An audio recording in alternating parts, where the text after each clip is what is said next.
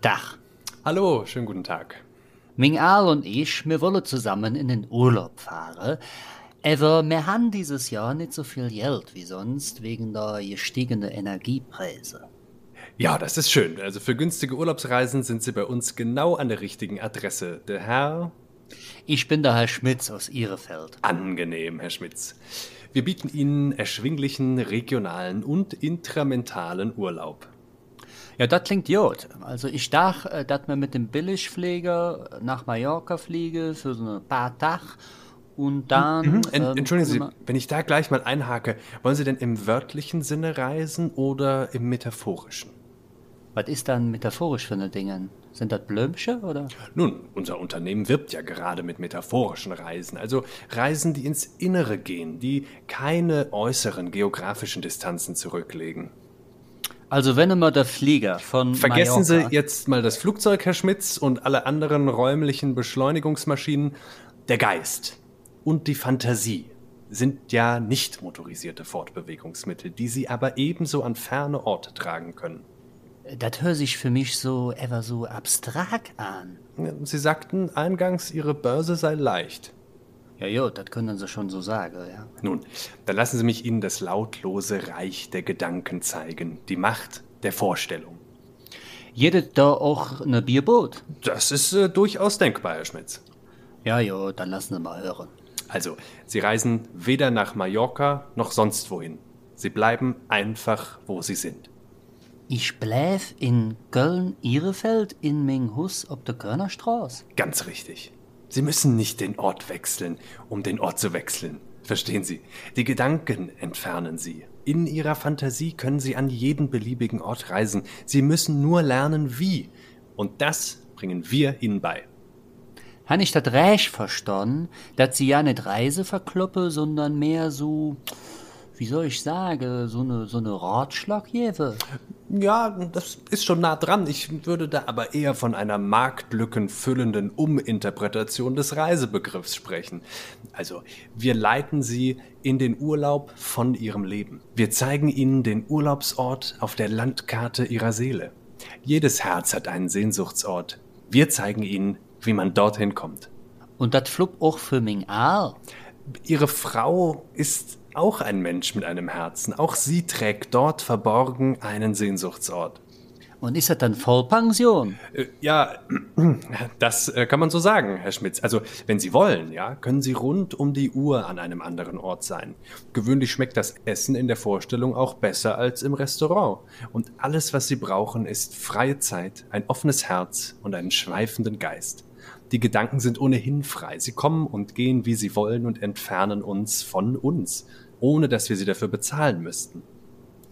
Wenn ich in min Gedanke mich so bewege und mir dann so selbst gegenüberstand, kann ich mir da auch ne Kölsch trinken? Aber sicher, von den materiellen Bedingungen und Angeboten ihres Lebens können sie unverändert Gebrauch machen. Es kommt nur darauf an, alles so zu machen wie immer und doch ganz anders.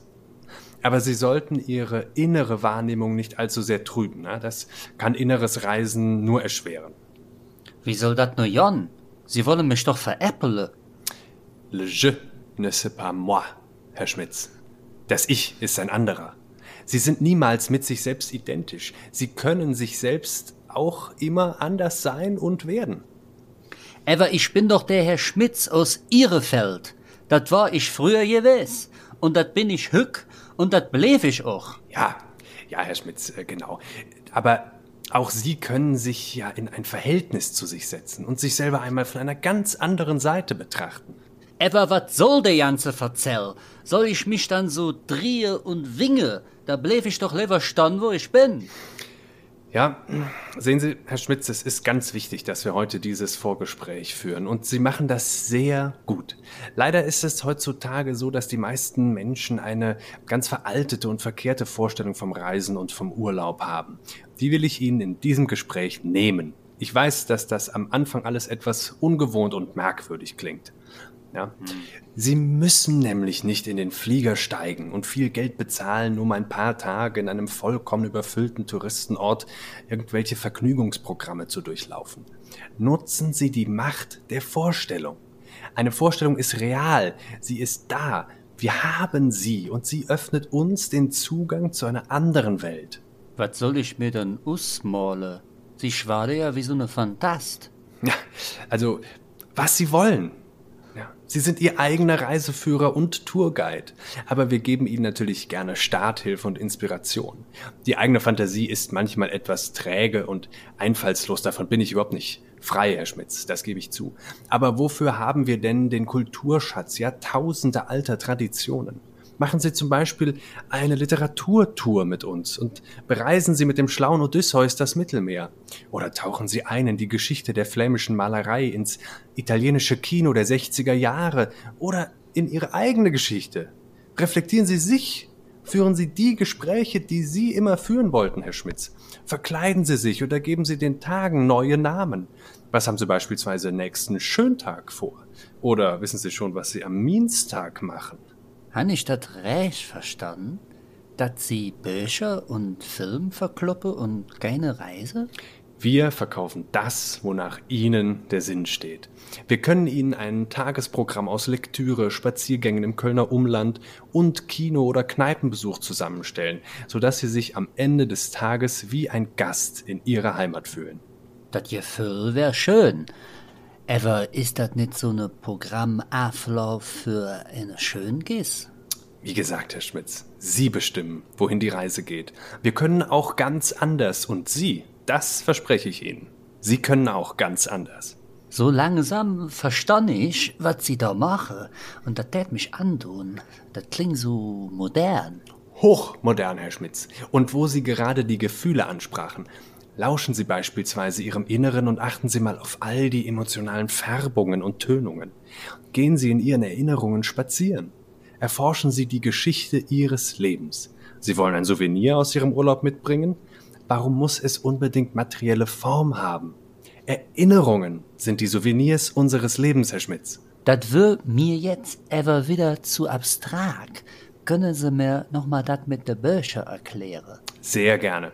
Schauen Sie, das Beste, was eine Reise für Sie werden kann, ist eine gute Geschichte, die Sie nachher Ihren Freunden in der Kneipe erzählen können.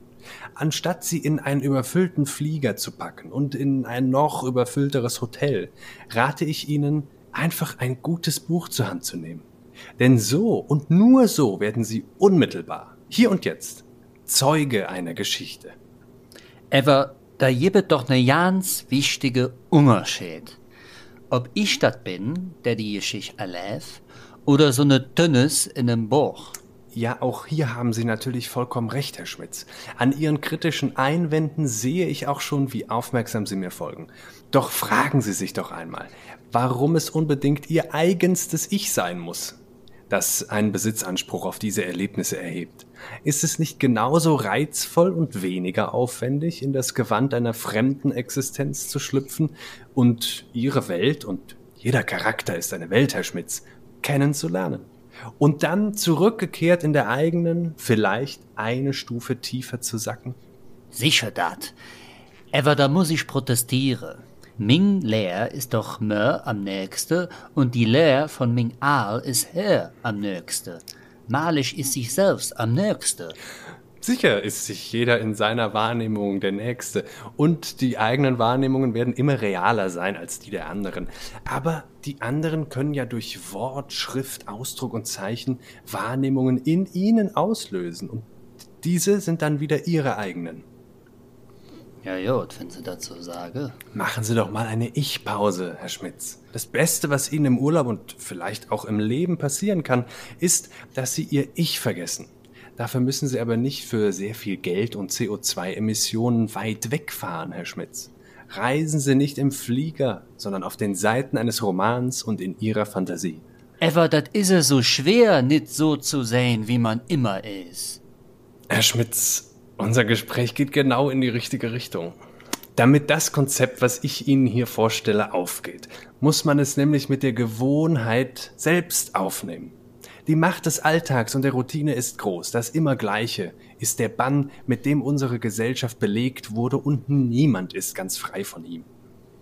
Ja, sicher dat.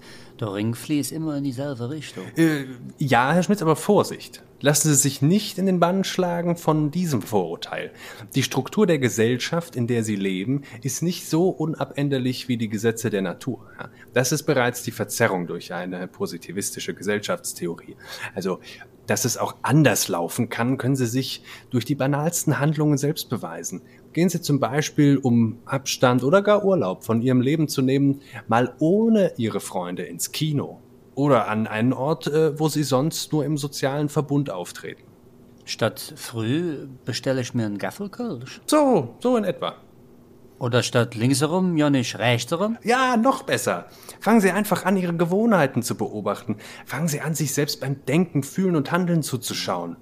Tasten Sie mal die Wände ab, in denen Ihr Denken und Fühlen wohnt oder gefangen ist. Vermessen Sie Ihr Inneres. Stoßen Sie zu den unerforschten Bedeutungsquellen Ihrer Erlebnisse vor Stoßen Sie zu den unerforschten Bedeutungsquellen Ihrer Erlebnisse vor und lassen Sie sich diese nicht von der Tourismusindustrie vorzeichnen. Und dann konterkarieren Sie Ihre gewohnten Handlungen und Gedanken, machen Sie die Gegenbewegung. Das Fremde und andere ist nicht auf der anderen Seite des Globus, Herr Schmitz. Es ist unser lebenslanger Nachbar, den wir uns noch nicht vorgestellt haben. Ever selbst, wenn ich dat all mache, wat Sie da san, werd ich ming Läwe nicht vollständig ëmmördele könne. Dat sind noch ne ganze Menge Dinge, die ich nicht ëmmördele kann. Ming Abig und der Wäsch dahin, ming Wohnung und schon ja nicht min Freunde. Wenn ich den verzell, was sie mir hier verzelle, da halten die mich für jeck. Hm. Wenn ich ming Freund, der Jupp, in der Kneipe treff, da wird er mich hindern, dass ich nicht so bin, wie ich immer bin. Ja, ja, auch das, Herr Schmitz, ist ein völlig berechtigter Einwand. Damit sich Ihr Leben von Grund auf ändern kann, müssten sich auch alle Ihre sozialen Kontakte an diesem Veränderungsprozess beteiligen. Wovon man in der Regel nicht ausgehen darf und was natürlich auch für den einen oder anderen zu viel verlangt wäre. Natürlich können Sie aber Ihren Freunden unser Unternehmen gerne weiterempfehlen. Ihre Bedenken insgesamt darf ich aber beschwichtigen.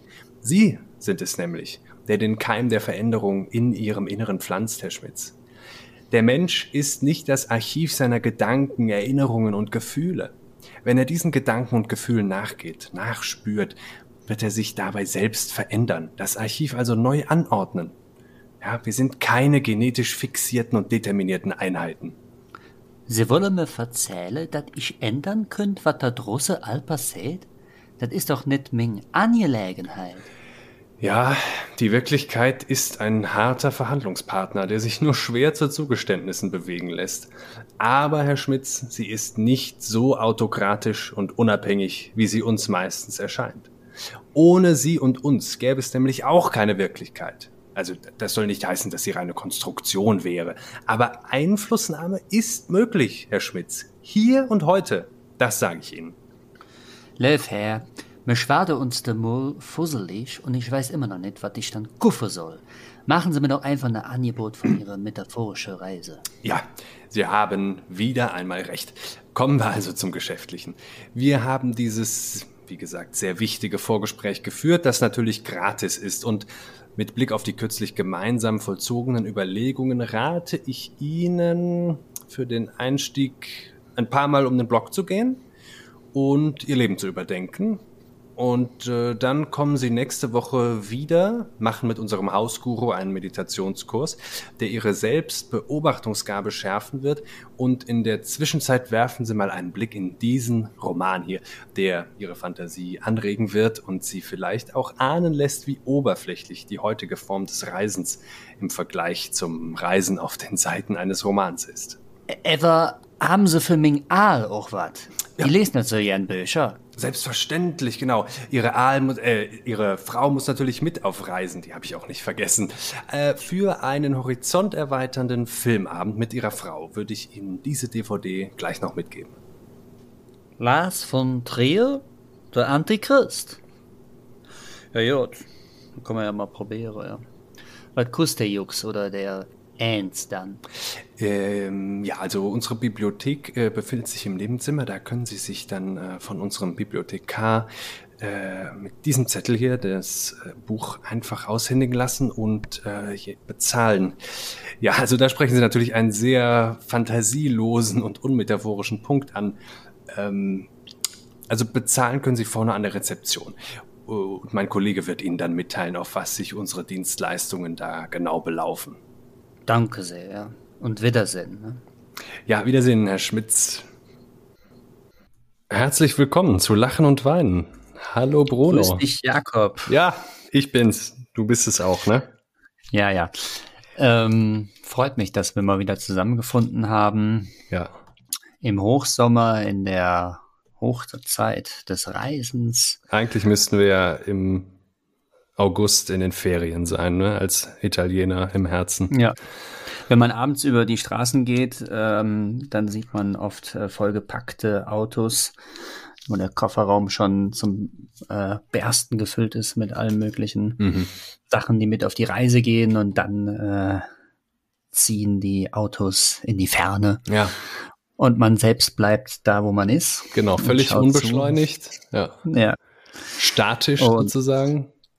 Ganz genau. Und wir widmen uns in dieser Folge jetzt äh, dem Reisen und dem Tourismus, ja. äh, dem modernen Phänomen auch des Massentourismus ja. und den ganzen kulturellen Vorstellungen davon, was eigentlich äh, Reisen ist, was es ausmacht, mhm. äh, wie man es definiert, welche Bedeutungen es äh, für uns enthält und natürlich auch mit der vor allen Dingen kritischen Spitze gegen das, was sich so äh, im Tourismus als Lifestyle in den letzten Jahrzehnten so aufgebaut hat. Mhm.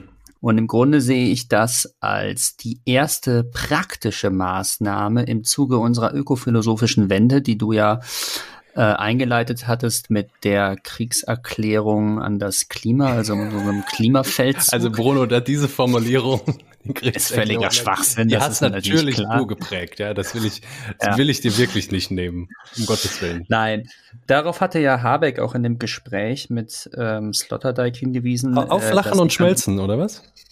Nein, äh, so. bei der Phil Cologne, die ja jetzt längst schon wieder in Vergessenheit geraten ist, weil Zu ja die Medienereignisse sich gegenseitig im Grunde auffressen. Da ähm, herrschen ja im Grunde ja. Ähm, kannibalistische Verhältnisse in der Medienwelt. Mhm, sehr schön. Und, ja, Peter Sloterdijk äh, hätte es nicht besser sagen können. Und dieses Gespräch war aber, finde ich, wirklich äh, der Höhepunkt der Phil Cologne. Und ähm, natürlich hat Habeck da auch nochmal eine, nicht natürlich, sondern Habeck hat eine sprachliche Korrektur oder Präzision nochmal an den Begriff vom Klimaschutz vorgenommen, weil es natürlich Blödsinn ist, dass man glaubt, man müsse das Klima schützen. Dem Klima mhm. ist es vollkommen egal, dass mhm. es sich ändert. Einzige, der das Problem dabei bekommt, ist äh, die Menschheit. Völlig richtig, Bruno, ja. Aber das ist, also die nicht, ist sehr banal, ja. ist sehr banal, aber trotzdem scheint es so ja. äh, eingefärcht irgendwie im öffentlichen Bewusstsein oder, oder so verselbstständigt, dieser Begriff, ja. dass man sich das doch vielleicht ab und zu nochmal bewusst machen sollte. Auch hier, ja. Du hast völlig recht. Wo, wo, wo dieser banale Punkt nicht mehr ganz so banal ist, ist dann begrifflich, wenn man den Umweltbegriff sich zum Beispiel vornimmt. Ähm, ja. Das hatte ich ja im Blog neulich mal getan und da, äh, da ist nochmal wichtig zu betonen, dass es, dass es immer eine Gefahr ist, von der Umwelt im Unterschied von uns zu sprechen, ja, weil dann haben wir eben auch äh, den Umweltschutz genau. und so weiter. Und in der Tat ist das eine rhetorische Fehlentwicklung ähm, ja. im Menschheitsschutz also es, es, seit den ja, 70er genau. Jahren, ja. Also es ist ganz klar, dass das Klima den Klimawandel überstehen wird mhm. und die Natur auch. Ja. Äh, die ist einfach immer noch besser darin, Richtig. sich anzupassen. Die Kultur hingegen und die Zivilisation sind nicht so anpassungsfähig. Nee, die sind und nicht wie deswegen, das Wetter. Genau, ist äh, Klimaschutz immer nur der Versuch, dass man sich selbst nicht zu sehr ins Fleisch schneidet als Menschheit. Ne? Also das ist ein Selbstverhältnis. Und das nur mal vorausgehend als begriffliche Schärfung. Dafür sind wir Philosophen ja übrigens da, ne? Ja, korrekt. Immer noch. Und ist auch richtig, immer noch bei Lachen und Weinen. Äh, ich darf von meiner Seite aus auch noch sagen, danke Bruno, dass du mich hier mal wieder an den Schreibtisch zurückgeholt hast und wir jetzt hier heute aufnehmen. Es ist fast, äh, die letzte Folge ist fast zwei Monate her und äh, das war ja, eine ja. nicht geplante Sommerpause und es war auch wirklich bei mir jedenfalls so sehr wenig Erholung nur. Obwohl ich mhm. auch meine Masterarbeit abgegeben habe, Bruno. Ja, ist, äh, Gratuliere. Du warst ich mein Lektor. Vielen Dank. Ja. ja. Du hast mich ja lektoriert, wir Richtig. haben das äh, Spiel durchgespielt. Ja. Ne? Wir haben also. uns lektoriert, vielleicht zum letzten Mal, aber das ist unwahrscheinlich. Ne? Ist unwahrscheinlich. Ja. Übrigens wollte ich, also der Titel für unsere Folge dürfte ja vielleicht äh, Reiseführer, ein Reiseführer für die Heimat sein. Ja. Und ich hatte ja schon vor Jahren die Idee, ähm, dieses Buch zu schreiben, also einen Reiseführer wirklich für die Heimat zu schreiben, als ein Buch rauszugeben und zwar mit dir als Co-Autor. Mhm. Und jetzt wird's halt eben eine Folge und ich habe ja. einfach ein Skript draus gemacht und das ist jetzt die Folge, die ihr jetzt hören werdet. Ähm, es wird erstmal eine Folge, ne? Es, äh, uns hält ja niemand zurück, außer eben der Zeitmangel. Ja, wer weiß. Ja. Wer weiß. Der ja, Zeitmangel, genau. der konstitutiv ist, anthropologisch Absolut. gesehen, der aber auch mhm. noch äh, gesellschaftlich gefördert und hergestellt ist. Ne? Immer auf jeden ja. Fall beschleunigt. Und mit dem Thema Beschleunigung, also dieses Bild, was jetzt, ich weiß nicht, wie es bei euch in Baden-Württemberg, du sitzt ja immer noch in Heidelberg aussieht, aber ja. hier in NRW sind die Sommerferien mittlerweile zu Ende.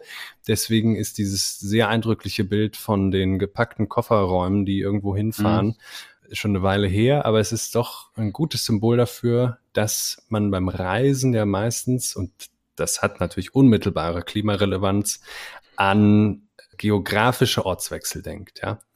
Mhm. Und ich habe mich auch gefragt, wenn ich mal kurz meinen Impuls hier so mit reingeben darf, was, was ist denn aber das, was das Reisen ausmacht? Also was ist denn das, mhm. was sozusagen, ja, das Reisen nicht äußerlich, sondern wesensmäßig ausmacht? Das ist ja auch eine philosophische Frage, Bruno, ne? Die, absolut. Die müssten absolut. wir uns stellen. Und ich bin darauf gekommen, dass es eigentlich um Fremdheitserfahrung geht, ja. Wenn man, wenn man reist, ohne etwas mhm. Fremdem mhm. zu begegnen, mhm. und das dann in, von mir aus verschiedener gradueller Abstufung, also vielleicht kann es auch erstmal noch etwas Ungewohntes sein oder etwas Irritierendes, was wir mhm. dann doch noch relativ schnell in unsere Alltagswahrnehmung äh, integrieren können und so weiter. Das, mhm. ist, das ist auch mhm. schon was. Und äh, die, die Fremdheitserfahrung, die Erfahrung von etwas Fremdem, was wir wirklich nicht schnell integrieren können, vielleicht sogar gar nicht integrieren können, sondern äh, dessen wir erstmal nur Zeugen werden können. Dessen wir aber noch nicht mhm. ganz habhaft werden können. Also Situationen, mhm. in denen wir uns nicht direkt zurechtfinden, sondern in denen wir vor allem erstmal äh, irritiert dastehen und, und äh, Eindrücke sammeln müssen, um äh, uns dann da zu finden als einer, der fremd ist. Ja, das ist Richtig. eigentlich der Kern. Und ähm, das ist natürlich auch das, und es gibt jetzt, das ist jetzt die Folge 100 von äh, unserer Kulturkritik, die ähm, du natürlich auch beherrschst wie kein zweiter. Vorantreibst. Ja, dass wir unseren eigenen Lebensstil so lange zerlegen, bis nichts mehr übrig bleibt. und äh, das ist natürlich eben auch das, also die, die Fremdheitserfahrung, woran die meisten Touristen scheitern. Und natürlich auch, ja, strukturell ähm, Kulturindustrie bedingt scheitern müssen. Aber sie mhm. scheitern daran, weil eine echte Fremdheitserfahrung ist, äh, ist ja eben auch, wenn es eine echte ist, eine unglaubliche Überforderung. Und das ja dann auch mhm. erst recht für Menschen, die überhaupt noch wirklich in Heimaten verwurzelt sind das ist ja schon wieder die Frage, ob wir das noch sind, ja, äh, in einem gewissen Sinne. Sehr, sehr wichtige Punkte, die du da ansprichst. Äh, absolut. Danke. Also ähm, äh, Sigmund Baumann übrigens ja äh, einer aus der dann jüngsten Generation der kritischen Theorie, wenn es überhaupt noch eine jüngere gibt. Mhm. Ich glaube, die gibt es auch noch. Ja, wir. Ne? Wir sind Jahrgang 91. so. ja, da habe ich jetzt gar nicht mit gerechnet, ja. Ich auch. Ähm, aber der hat auch das Tourismus-Syndrom beschrieben. Also, dass Menschen, äh, vor allen Dingen auch in Ballungszentren, äh, demografischen Ballungszentren darunter leiden, dass sie an den Orten, an denen sie leben, eigentlich gar nicht mehr richtig äh, verwurzelt sind äh, und da gar nicht mehr richtig ankommen, sondern sich eben wie Touristen also auf dem Sprung die ganze Zeit äh, mhm. fühlen. Und, aber da würde ähm, ich ja ähm, jetzt äh, widersprechen, das kennzeichnet eine Lebensform, eine Art Mensch, aber das ist ja gerade mhm. nicht der Tourist.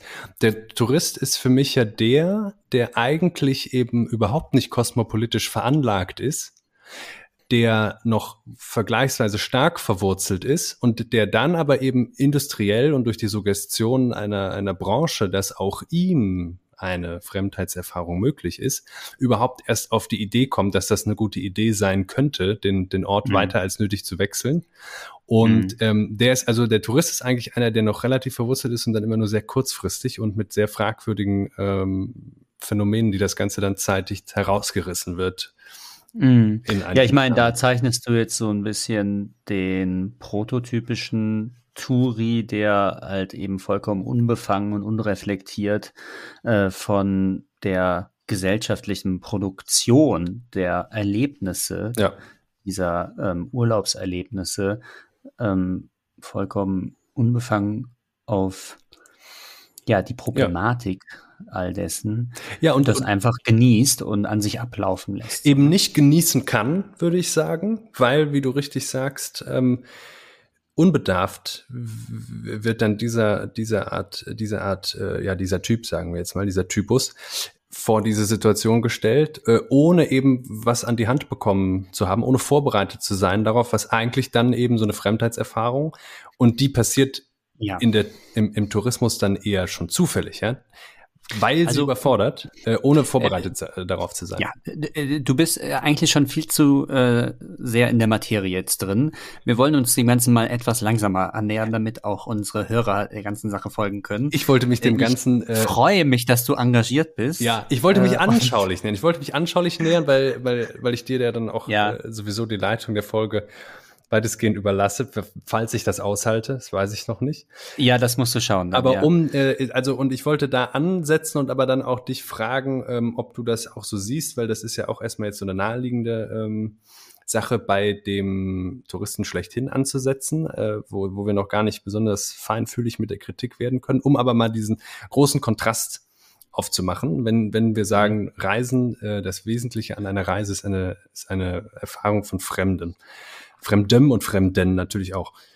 Und ähm, die Tourismusbranche hat ja, ähm, hat ja dann wiederum der Tatsache, dass der Tourist an und für sich eigentlich äh, in der Mehrzahl erstmal überfordert ist von dieser wirklichen Fremdheitsüberfahrung, hat Abhilfe geschaffen in absurder Weise, dass äh, diese Fremdheitsüberforderung dadurch gelindert wird, dass man dann äh, in einen All-Inclusive-Urlaub geschickt wird, ja, in dem der Tourist am ja. besten auch räumlich schon begrenzt, in, also es ist, findet ein Raumwechsel statt, ein räumlicher, ja, aber dann ist er in so einer Art Simulation, also eine vorgegaukelte Fremdheitserfahrung, weil vielleicht mhm. der Animateur in seinem Ressort eine andere Hautfarbe hat als er selbst oder so. Und ansonsten bleibt bis auf das Wetter alles gleich. Also es gibt am besten auch noch ähm, äh, am Buffet gibt's noch Weizenbier und Schnitzel und so weiter. Oder es gibt dann nicht chinesisches Essen, sondern die, die, die China-Eiernudeln, die im Grunde so ein bisschen mm. wie Spätzle schmecken. Und ja, aber also kannst du das jetzt mal sein lassen, bitte gerade, weil äh, du nimmst ja jetzt gerade schon irgendwie die, die besten Dinge alle raus und wir leiten doch jetzt langsam dahin. Also lass mich doch auch ein bisschen das Ganze dann leiten, wenn du sagst, dass du mir die Leitung übergibst und jetzt nicht einfach da irgendwie alles schon absahen, was es da irgendwie zu sagen gibt. Also das habe ich ja, das habe ich jetzt gerade bevor wir aufgenommen haben, hier noch kurz hingeschrieben. Aber ich ziehe mich dann. Ja, aber das kommt, das kommt ja alles jetzt auch. Ja, ist ja gut. Wollen ja. wir denn eigentlich noch Berufe machen oder irgendwas? Ja, zum Beispiel. Gut. Ja. Also, erstmal, da wir eben aus der ökophilosophischen Wende jetzt auf das Thema schauen, äh, müssen wir uns natürlich fragen, äh, welche Rolle spielt äh, der Tourismus ähm, im globalen Wettkampf mit dem Klima? Ja, ich hatte darauf hingewiesen, dass äh, die Rede vom Kampf Schwachsinn ist, mhm. aber wir lassen uns das jetzt erstmal äh, wir lassen das jetzt erstmal so. Du hast ja mal mhm. gesagt, auf unserer längsten gemeinsamen Reise äh, hast du den Massentourismus mit einem Kriegszustand verglichen, ne? Sehr zu Das, das, äh, das kommt, das kommt, ja. Gut. Ähm, und äh, also welche Rolle hat der Einzelne dann in seinem Reiseverhalten eben und was kann der Einzelne überhaupt dann am großen Ganzen überhaupt verändern? Das ist ja sowieso immer die ganze, äh, die, die eine der ja. äh, prekären Fragen. Das, die, die ähm, Frage ist zum Großteil selbst schon Propaganda natürlich auch wieder. Ne? ähm, und dann ist natürlich vollkommen klar, also der, die Tourismusindustrie ist ein gigantischer Wirtschaftszweig äh, mit sehr hohen Emissionen und diese Emissionen müssten nicht so hoch sein. Also man kann hier eben die Frage nach dem nach der Differenz von Sein und Sollen stellen, weil es gibt Alternativen zu dem Mainstream-Tourismus oder zu dem institutionalisierten Tourismus. Man könnte die Branche neu erfinden mit umweltfreundlicheren und auch kulturfördernden, äh, kulturfördernderen Maßnahmen und Aber wer behauptet Eigenschaften. das? Äh, wer das behauptet? Ja, dass man das äh, Ich glaube, Also erstmal kann sich das, glaube ich, jeder relativ schnell zusammendenken. Ne? Also dafür habe ich jetzt kein Zitat, falls du das meinst. Ja, ja, nee, ich meine nur, welche, also welches, welche, welche, welches Interesse steckt dahinter zu suggerieren, dass das möglich wäre unter Beibehaltung äh, der wesentlichen Reiseform, die vom geografischen Ortswechsel geprägt ist. Also naja, eben das Interesse an, an einem Klimaschutz oder einem klimafreundlicherer ähm, Industrie. Ja, aber, aber Flüge wird es jetzt noch eine Weile nicht äh, klimaneutral geben. Ja, aber man könnte ja eben auch Reiseformen äh, mehr und mehr attraktiv gestalten, okay. die eben regional sind, äh, die nicht so sehr auf äh, Flieger äh, ja. an, auf die Fliegerei angewiesen sind und so. Man könnte äh, also die Leute fahren ja zum Beispiel, der, der Herr Schmitz oder so, der fährt ja jetzt irgendwie nicht äh, so gern an die Nordsee, weil in der Nordsee äh, der Tourismus eben noch nicht so gut etabliert ist wie äh, in Haupt, äh, also in, in, in Reiseländer wie Italien oder, oder Spanien oder so, mhm. die äh, eigentlich Hauptziele sind für äh, den Tourismus und da natürlich dann durch das reichere Angebot auch günstigere Preise haben. Ja, gerade bei den Mittel- und Nordeuropäer ist, äh, sind das die Sehnsuchtsländer aus Gründen. Ja, da werde ich, ja. werde ich noch kurz drauf eingehen gleich. Und das sind ja eben alles Impulse, die äh, ja auch Gegenimpulse erfahren könnten. Und deswegen will ich einfach nur sagen, so wie es ist, müsste es nicht sein, sondern das ist veränderlich und deswegen lohnt es sich auch zu moralisieren oder die Frage nach dem Soll zu stellen. Mhm. Du bist so Weil ernst, das, Bruno. Es ist, äh, ja, ja ich weiß auch nicht, Was ein praktisches Anliegen. Das ist ja wirklich gut. Ja. ja, es gehört, die Folge gehört in unsere Anti-Spaß-Kampagne. dieses Manöver, was wir eigentlich immer mit Adorno oder sonst wem aufnehmen.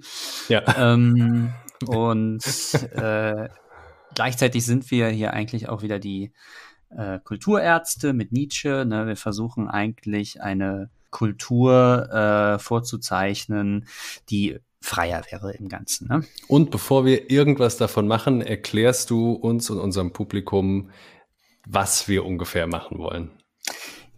Berufsbezeichnung. Ja. Ja, äh, gibt es, haben wir denn da einen Bezug? Also ich habe mich ja eher chemisch betätigt. Ich weiß nicht, was du gemacht hast, Bruno. Ah, ja, also ähm, ich, äh, erster Kritikpunkt an äh, dem neuen Tourismus, dem zeitgemäßen Tourismus. Die Leute sind ja so beschäftigt damit, irgendwelche Selfies an irgendwelchen berühmten Örtlichkeiten oder Gebäuden äh, aufzunehmen, dass die im Grunde durch die Fotografie sich das Erlebnis äh, einerseits aneignen, andererseits aber auch vom Hals halten. Mhm. Also äh, die Fotografie oder die Kamera ist eigentlich so eine Scheidewand zwischen ja. dem wirklichen Eindruck und äh, dem Touristen. Also der Tourist äh, schafft es eigentlich, eine Reizüberflutung zu kompensieren, indem er die ganze Zeit alles immer nur dokumentiert mit der Kamera und eigentlich gar nicht wirklich äh, ja, sehr guter die Punkt. Dinge erlebt. Das ist natürlich ist ein altes Stereotyp, aber ich denke immer noch sehr richtig. Ich würde auch sagen, je authentischer und je überfordernder vor allem die Fremdheitserfahrung gelingt, ja. was ja eigentlich ein Gelingen wäre, dann äh, des, desto, ja, desto, ein desto wichtigeres Hilfsmittel ist es, das erstens auf eine rein visuelle Wahrnehmungsebene ähm, mhm. Äh, zu, zu heben und es ja. genau zu reduzieren und es und es sich dort dann mit Hilfe des Smartphones ja noch viel effektiver als äh, früher mit echten Kameras vom Leib zu halten. So, und was da Weil, das kann man, dann, das kann man ja auch wunderbar später sortieren dann, ne? Man kann, man erstellt genau. Fotoalben, genau. man kann das alles mit nach Hause genau. bringen, einhegen, genau. ein bisschen. Die, die, Musealisierung der Biografie und der eigenen Erlebnisse ist ja in unserer Zeit eigentlich Richtig. nicht hoch genug einzuschätzen von ihrer Bedeutung für den Einzelnen. Ja. Ähm, und eben da ergibt sich dann, habe ich mir gedacht, doch wieder eine Marktlücke, in mhm. die ich einsteigen kann. Ähm, ich, weil was ja immer noch geschätzt wird, ist die alte Tradition der Postkarte. Darf ich, bevor du, bevor du zum Beruf kommst, noch kurz, ja. ich muss noch mal, es, es fällt mir immer wieder in sehr mhm. frustrierender Weise auf, dass dann was wir jetzt zum Beispiel kritisieren, wo man sagen könnte, ja, das mit einem Fotoalbum und dann klebt man sich das da ein und dann sortiert man das und dann der Familie, die mit in Urlaub war, den, der schickt man noch mhm. Abzüge. Ist ja völlig veraltet, ist doch läppsch. Es hat sich doch im digitalen Zeitalter alles längst verändert und verflüssigt. Und mhm. ich merke doch mal wieder, nein, Es ist genau ja. derselbe Schund, es ist nur noch schlimmer geworden.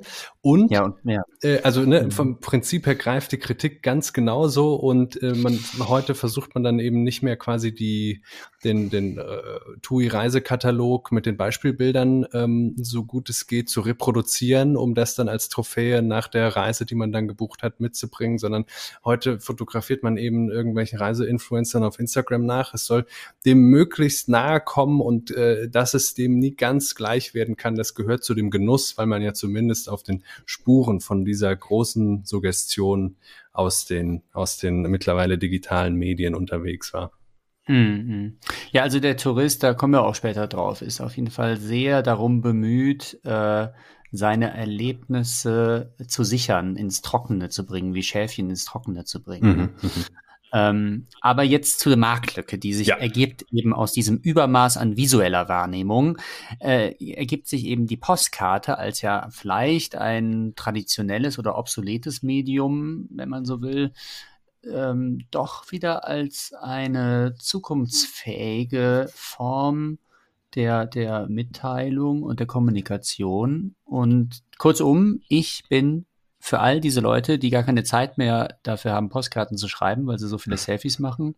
Ich bin Postkartenautor. Ah ja, Postkartenautor. Ja. Du weißt, dass du dich damit äh, in die gefährliche Nähe zu Hitler begibst. Ne? Der war ja Postkartenmaler. Angeblich. Ja, aber das ist was anderes. Das ist was ganz anderes, genau. Du ich bist für die Rückseite zuständig. ich begebe mich da eher äh, wieder in die Nähe eines äh, Elternberufs, den ich ja schon ausgeübt habe, nämlich der Fußnotenautor, wenn du dich erinnerst. Mhm. Die Fußnote ja. auf die Postkarte bringen, das ist postmodern. Das wäre postmodern, ja, richtig. Ja. Überhaupt nur, ja. So, ja, okay. Ähm, du kannst in der Fußnote dann den Subtext zu den ähm, verklärenden Postkartenmotiven schreiben. Das wäre doch gut. Ja, nee, also ich glaube halt, ähm, die Leute wissen gar nicht mehr, was sie erleben, weil sie eben so geflasht sind von dieser, also der Tourist ist betäubt in einer gewissen Weise mhm. und man hilft ihm dann eigentlich, äh, Ordnung über seine Erlebnisse zu gewinnen. Äh, und das kann man ja eben dann, oder hat man ja eigentlich auch zu leisten, wenn man eine Postkarte aus dem Urlaub schicken will und eigentlich mhm. sich darüber selbst Rechenschaft ablegt, was man eigentlich so erlebt hat, was man gemacht hat und so. Ja. Und ja, viele Touristen sind heutzutage einfach sehr verwirrt, weil es alles so schnell geht und äh, es so viele Bilder gibt und so und man gar nicht mehr weiß, wie man daraus noch äh, Sätze ableiten soll. Ja. Ähm, also kurzum, ich versuche da eigentlich ähm, Erfahrungen erfahrbar zu machen. Oh, okay. Und das als Berufsbeschreibung für Postkartenautor. Erfahrungen erfahrbar machen. Ähm, in dem, wir, wir sind ja ehemalige Reisekumpanen und äh, in dem verwirrten Touristen. Übrigens in dem Erfahrung ganz wichtig steht ja Fahren, steht ja drin. Ne? Oh also ja. Überleg jetzt mal, ne? Das ist auch Gerade. wieder ein. Freilich ist gut mit dir, meine. Ein sehr sensibler Punkt, den du da machst. Ähm, in dem verwirrten Touristen hast du dich da, siehst du dich da auch selbst? Durchaus, ja. Also äh, wir sind ja, ja, wir, wir waren ja zusammen unterwegs und da, ich möchte da vielleicht mindestens erzählen, aber vielleicht komme ich da gleich nochmal drauf, ja. Da, da ja, kommen wir, glaube ich, ja. auch noch drauf. Aber jetzt erzähl doch erstmal, Jakob, was machst du denn? Ja, ich bin, äh, eigentlich trifft mich diese Frage wie jeden Monat mehr oder weniger unvorbereitet. Aber da ich jetzt schon seit Anfang des Jahres auf diese Frage immer zum Teil wahrheitsgetreu antworte, äh, war ich, ähm, äh, habe ich mich, habe ich mich bemüht, äh, Dinge zu fermentieren und ich war Fermator. Ach. Oder Fermator. Fermateur. Das weiß ich nicht. Das weiß Fermateur. auch keiner. Das, das ist noch offen. Fermatist. Wer was fermentiert haben will, gerne melden äh, bei mir. Erstmal über lachenundwein.org, weil ähm, ich, ich habe einfach gelernt, unsere Berufsideen sind kurzlebig und dann jedes Mal direkt eine Webseite und ein Vertriebssystem und so weiter. Das lohnt sich einfach nicht, wenn wir das dann wieder schließen ja, müssen. Ja. Ähm, ja. Gerne melden. Genau, man kann fast alles fermentieren. Das ist ein bisschen wie mit Frittieren, nur das Frittieren ist sozusagen die Proletenversion von äh, dem, was der Fermat Fermator eben macht. Ne? Ja. Und also da würde ich ja das Französische, dann die französische Endung nehmen, auch gerade weil es sowas Feinsinniges hat, also Fermateur. Ja, Fermateur, ja, ja, das ist noch besser, das stimmt. Ich sage die ganze Zeit Fermator, weil mein Ziel ist es, ähm, dem auch am äh, der, im Bierbrauen oder in der Nachreifung des Bieres beteiligten ähm, Fermentationsprozesses. Ähm, ich will darin so gut werden, bis ich ein, äh, ein bayerisches Festbier brauen kann, was dann den Namen Fermator tragen wird. Ah, ja. Die heißen nämlich alle so, Salvator. Aber du hast mir gezeigt, sonst fermentierst du vor allen Dingen Gemüse, ne? ja, es klingt jetzt so ernüchternd, aber meistens doch, ja, du hast recht, Bruno. Also ich, ich wusste nicht, dass man damit auch Geld verdienen kann, aber finde ich Oh toll, doch. wie du dich da Ja. selbst da findest. mhm. Das ist auch sehr gut für den Darm. Ja. Alles klar. Auch da wären wir Also. wieder bei einem Punkt. Das ist, also äh, ich habe ich hab mir ja ähm, wenige Gedanken gemacht, aber auf die bin ich natürlich wieder besonders stolz. Und wenn wir Ja, jetzt schon beim Fermentieren war, dann äh, muss ich doch den Impuls geben, dass wir kurz darüber sprechen. Mhm. Na, wir sind da noch nicht. Erinnere mich einfach ans Fermentieren später, Ja, Bruno. Fahre mach ich, fort. mach ich. Ja. Also, ähm, wir haben ein bisschen eingeführt in die Thematik und ähm, für mich ist aber eigentlich die Leitfrage äh, unseres Gesprächs, ähm, sind Fernreisen oder ich sag jetzt mal Reisen, wo man wirklich den Ort wechselt, ja, Mhm. nicht wie der Herr Schmitz, ja, Ja. äh, sind solche Reisen oder ist regelmäßiges Reisen ein unverzichtbarer Bestandteil eines guten Lebens. Ja. Also wir stellen letztlich natürlich auch mit der Frage nach der Praxis die Frage nach einem guten Leben, nach der Eudaimonia, ne, mit Aristoteles, was ja sozusagen der höchste Punkt war für die nikomarsche Ethik auch, dass man am Ende des Tages glücklich ist und ein gutes Leben hat. Ne? Mhm, mhm. Ähm, und ja, es scheint ja fast undenkbar, dass ähm, das Reisen heute nicht eine Quelle davon ist. Also 60, 70 Prozent, glaube ich, der Deutschen Mhm. reisen. Und äh, Das ist wirklich viel. war ja vor einem Jahrhundert oder so noch irgendwie das Privileg Ja. äh, der Reichen und Schönen. Ja. Ähm, und seit ungefähr einem halben Jahrhundert haben wir also einen Massentourismus, wo sich das eigentlich alle, fast alle Gesellschaftsschichten leisten können. Lange nicht alle, das will ich gar nicht sagen. Mhm. Also marxistische Kritik gäbe es da auch äh, im weiten Maß zu formulieren, aber das äh, lassen wir heute mal außen vor. Ja.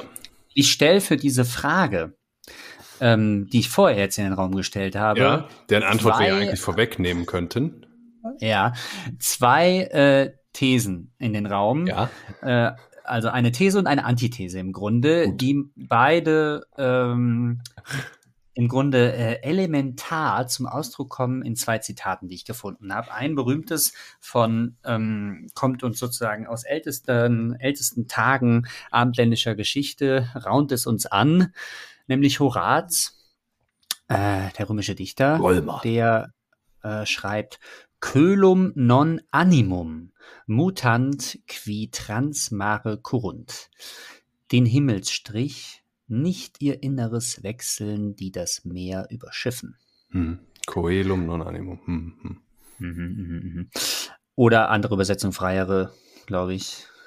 Ähm, ah nee, das ist ein anderes, aber geht in die gleiche Richtung, auch von ihm. Was suchen wir andere Länder unter anderer Sonne? Entkommt wer sein Leid, äh, Entschuldigung, was suchen wir andere Länder unter anderer Sonne? Entkommt wer sein Land hinter sich lässt? sich selber. Ja. Nein. Ähm, die Antwort ist nein, äh, die Horaz uns suggerieren will, ne? Nein, nein, nein. Ja. Genau. Aber äh, das ist ja schon mal etwas, das, man muss das bestehen lassen. Das, das äh, macht Mhm. Teil des Reizes aus. Der Himmel hat Ja. an anderen Orten eine andere Farbe. Ne?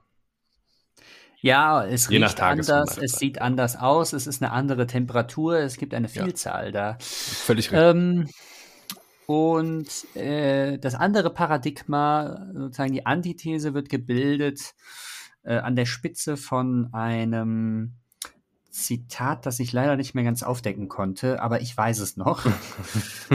also das ich kann es also nicht vorlesen, aber es ist von Karl Philipp Moritz äh, und aus seinem Erstling, seinem Roman äh, Anton Reiser, der in die deutsche Literaturgeschichte eingegangen ist als der erste psychologische Roman, Zeitgenosse von Goethe.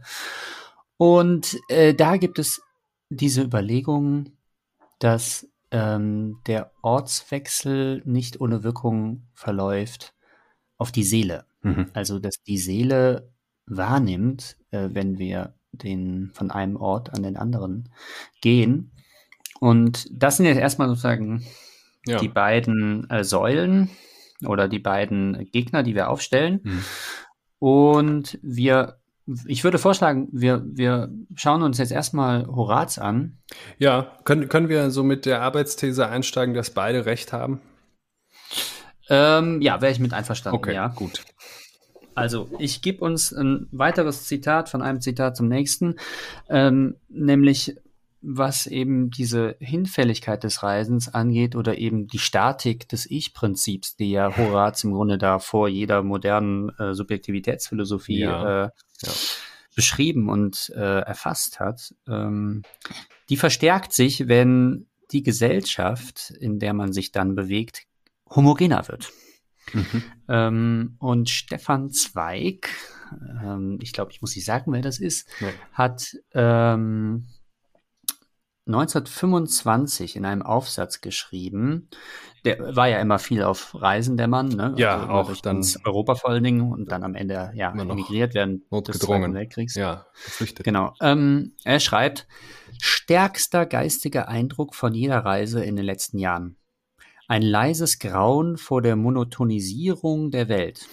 Mhm. Alles wird gleichförmiger in den äußeren Lebensformen, alles nivelliert sich auf ein einheitliches kulturelles Schema. Mhm. Die individuellen Gebräuche der Völker schleifen sich ab, die Trachten werden uniform, die Sitten international. Immer mehr scheinen die Länder gleichsam ineinander geschoben, die Menschen nach einem Schema tätig und lebendig, immer mehr die Städte einander äußerlich ähnlich. Mhm. Nie war dieser Niedersturz in die Gleichförmigkeit der äußeren Lebensformen so rasch, so launenhaft wie in den letzten Jahren. Es ist wahrscheinlich das brennendste, das entscheidendste Phänomen unserer Zeit. Ja, die Monotonisierung. Ähm, Die Monotonisierung der Welt, genau, dieses Stichwort nehmen wir hier mal auf. Ja, nämlich man könnte ja Und- auch sagen, ähm, indem man die Kritik der Postcolonial Studies aufnimmt, ähm, Europäisierung der Welt. Verwestlichung, ja. Ja. Und natürlich ist auch der Massentourismus ein ganz wesentliches Organ zur Ausübung dieser Dominanz letztlich, die ja zu einer Monotonisierung ähm, Mhm. auch der Kulturen führt. Ja, also man äh, erobert Ja, es ist natürlich auch der. Kapitalismus, der Kapitalismus, der sich überall selbst reproduzieren muss und eigentlich äh, in jeder Großstadt äh, genau die Ketten platzieren muss an den zentralen Schaltorten, so dass äh, die Infrastruktur einer Großstadt eigentlich zumindest im Kern immer ziemlich gleich aussieht. Mhm. Also wenn man jetzt in die Schildergasse in Köln geht oder wenn man in Berlin ist oder wenn man in New York ist, ja. Ja, ja, wir können Ähm, natürlich endlos früh einsetzen, wie wir wollen. Viele europäische Prinzipien, die exportiert und nicht selten mit äh, Waffengewalt und äh, äh, Mhm. der Vernichtung von zunächst mal vorgefundener kultureller äh, Reichhaltigkeit dann durchgesetzt wurden. Und ähm, das ist sozusagen vielleicht die dystopischste Frage. Hat der europäische Tourist als äh, ja, un, unwissender Agent dieses ganzen Vorgangs, der seit zweieinhalbtausend Jahren abläuft, äh, überhaupt noch genug Fremdes und Vielfalt in der Welt übrig gelassen, was er dann nach seinem Langstreckenflug besichtigen könnte? Mhm. Mhm. Ja, absolut. Man muss sich schon, wie, wie vielleicht Werner Herzog, sehr, sehr, sehr tief vorwagen. Nicht nur weit weg, Mhm. sondern eben dann auch, wo auch immer, sehr tief hinein, um wirklich noch ähm, ja. unbetretenes Land und, äh, und wirklich andere Kulturen zu finden. Mhm. Ähm, genau. Und äh, also man kann einfach sagen, dass das, was Stefan Zweig 1925 beschrieben hat, ist 100 Jahre später in einer globalisierten Welt des Massentourismus einfach nur wahrer. Ja, leider Geworden. nur wahrer geworden, ja. Ja. Ähm, Wahre geworden. und gleichzeitig kann man aber eben auch sagen, dass ja das Endlicht dieser Entwicklung auch nicht wahr sein kann. Weil das Endlicht wäre doch, dass man sagt, okay, es macht wirklich keinen Unterschied mehr, ob ich in New York oder ob ich in Berlin oder ob ich in Shanghai bin. Also ich glaube einfach nicht, dass äh, die Kulturen so weit homogenisiert werden können, dass äh, eigentlich sie ununterscheidbar werden. Du jetzt als, als Bruno Glöckner. Ja, genau. Ich Ja. habe ja gerade mein Ich benutzt. Genau, Äh, ja, das, das ist, war- dann, das ist dann gleichzeitig auch mein Name. Ein Äh, stellvertretendes dann- Ich, okay, ja, ja. Ja, ja. Ähm, ich, darf ich dazu äh, Stellung nehmen? Bitte, bitte. Ich stimme dir vollkommen zu. Ähm, natürlich bleibt da was, und die Frage ist aber eben genau was. was nicht ja, sozusagen til exakt. tilgbar ist, ne? Äh, ja, genau. Was ist diese Differenz? Ja. Und das ist aber ein, also das ist ein, ein, Wechsel von Denkebenen und sogar von Wahrnehmungsebenen, würde ich sagen. Und die beiden Ja, Zitate, oder auch einfach die Sprache, die du da halt hast, ne? Ich meine, die Sprache, das Chinesische wird sich ja. nicht auflösen zugunsten des, des Englischen oder sowas. Ja, ja also ich, ich, ich, ich stehe ja immer noch unter dem Eindruck auch meiner eigenen Masterarbeit, ja, ein sehr gravierender Hat dich schwer beeindruckt. ja, ja. Hm. Nein, natürlich nur schwer verwirrt, sonst wäre ich ja auch gescheitert. Ja. Schwer verwirrt, aber doch die ein oder andere Perspektive aufgetan und es fällt mir immer noch schwer, das so anzuwenden. Äh, vorher will ich noch auf was anderes eingehen. Ähm, was du gerade sagst. Du könntest ja sonst auch eine Einführung schreiben zu deiner Masterarbeit, wie man sie. Das wäre sehr hat. gut, ja. Ja, ja, ja, das wäre sehr Kann gut. Vielleicht bei Reklam rauskommen oder so. War nur die Einführung, ne? Ja. Genau. Genau. Wenn du sagst, äh, wenn du sagst, da, da muss es ja was geben, was sozusagen nicht ähm, monoton angeglichen ist, auch nicht durch diesen Prozess der, der, des Ideen- und ähm, Macht- und Strukturexportes der europäischen Nationen. Ähm, und wenn du eben in, ob du jetzt in äh, Tokio bist, dann ähm, da ist immer noch genügend was, was fremd und andersartig an dich herantreten, sondern das, das stimmt und die, wir müssen jetzt herausarbeiten, auf welcher Ebene das nicht stimmt. Ich würde sagen, zumindest auf einer mhm. Ebene stimmt es eben fundamental nicht weil mhm. das Prinzip urbane Megakonglomeration, um Sloterdijk so ungefähr in den Mund zu nehmen. Das Prinzip des Straßenverkehrs, des Automobils als Fortbewegungsmittel und so weiter und so weiter. Wo willst du denn noch mhm. hinreisen, dass du das nicht vorfindest? Also diese, ja. die, die, die, die ganze, äh, die explizite und aber auch die, die viel von der Substruktur ähm, der, der Lebensart, wie wir sie aus Europa kennen, die finden wir ja eigentlich fast überall vor. Und das hat eben historische ja. Gründe, dass wir nicht irgendwo gar nicht mehr zurechtkommen, sondern wir kommen dann an und wir verstehen die Sprache nicht so recht, aber meistens ist es schon auf Englisch übersetzt. Und dann müssen wir eben gucken, wo jetzt hier der Bus fährt. Aber dass ein Bus fährt und dass man in den einsteigt und so, das ist alles, alles ja völlig normal. Und da würde ich schon. Sehr clever, womit ja. du ja gesagt hast, dass eine Voraussetzung für einen weltweiten Tourismus ist, dass sich die äh, Kulturen erstmal so weit angeglichen haben, ja. dass man in alle Länder reisen kann. Ne? Ja, das, also der, der Tourismus ist eine Begleiterscheinung und für viele die, die einzige private Erfahrungsmöglichkeit des Prozesses der Globalisierung, wo man dann sozusagen nochmal selber dran feststellen kann, es gibt sie. Äh, die, die, Infrastruktur ist globalisiert und genau manchmal ja. ist es vielleicht von den Finanzen abhängig, aber im Prinzip kann ich mich, äh, so wie ich äh, meinen Bürgersteig vor der Haustür betreten kann, kann ich auch andere Infrastrukturwege nehmen und dann finde ich mich irgendwo wieder. Mhm. Ähm, so, was ist jetzt, was wäre jetzt aber nicht tilgbar? Ist ja die Frage. Und richtig, richtig. Ähm, genau. Und da würde ich als, äh, ich habe, äh, als wir uns vorbereitet haben, bin ich gestoßen auf den Band Tourismusphilosophie. Also sowas gibt es tatsächlich. Mhm. Ähm, geschrieben von Julia E. Belitz und äh, Jonas Pfister, ist ein analytischer Philosoph, soweit ich weiß. Sind das Touristen? Zwei. Kann man die ernst nehmen? Sind auch Touristen, äh, wie wahrscheinlich äh, so ziemlich jeder äh, Mensch irgendwie, der so im Westen lebt, ja. auch schon mal auf einer Reise gewesen. Ja. Ähm, und äh, die zwei schreiben sich über 200 Seiten lang äh, E-Mails und philosophieren darüber, was denn eigentlich der Tourismus ist, in welche Richtung er sich entwickelt, welche Arten es gibt, welche Geschichte er hat, welche moralischen äh, Bedenken ergibt und welche gesellschaftlich-politischen Dimensionen er aufweist und so weiter und so fort. Mhm. Und da ähm, wird auch einmal an einer Stelle ganz eindrücklich beschrieben, äh, dass natürlich das Reisen und der Urlaub eine ganzheitliche Erfahrung ist. Also eben die Summe der Eindrücke, ja. Also der Geruch auf der Straße in, mhm. weiß nicht, Neapel von Benzin, der sich vermischt mit der Hitze, äh, die da sowieso immer herrscht. Gleichzeitig äh, das äh, Kreischen äh, von einer italienischen Frau, die, die äh, ihre Kinder ruft oder so, ja. ja?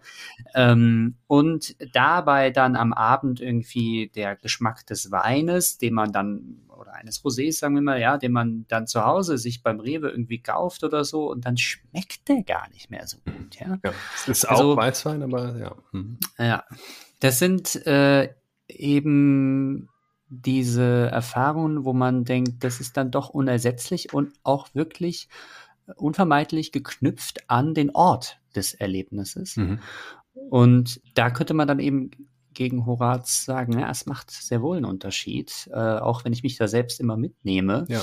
Äh, Veränderung ist durch, Ort, durch Ortwechsel möglich, ja? Sie ist möglich, ja, genau. Und, äh, und sie betrifft eben mehr als die veränderten klimatischen, äh, geografischen Bedingungen, weil mhm. wir ortsgebunden ja immer auch, so, und da, das wäre das, was es quasi zu prüfen gilt, ob die Monotonisierung äh, des Globus ähm, da noch genug übrig lässt? Ich würde sagen ja, weil dieser Prozess der Monotonisierung ja sehr jung ist. Also das passiert ja eigentlich mhm. erst, dass ich nach Japan fliegen ja. kann und dann da weiß, ah, okay, hier wird es einen Landeplatz geben und da wird es eine Buslinie geben und die wird dann fahren und dann kann ich da einsteigen. Mhm. Das ist ja etwas, äh, was, was erst im Laufe des 20. Jahrhunderts äh, in weiten Teilen der Welt auch noch unabgeschlossen, aber auch erst ähm, nach dem Zweiten Weltkrieg so äh, sich ergeben hat. Ja, und äh, mhm. so, so.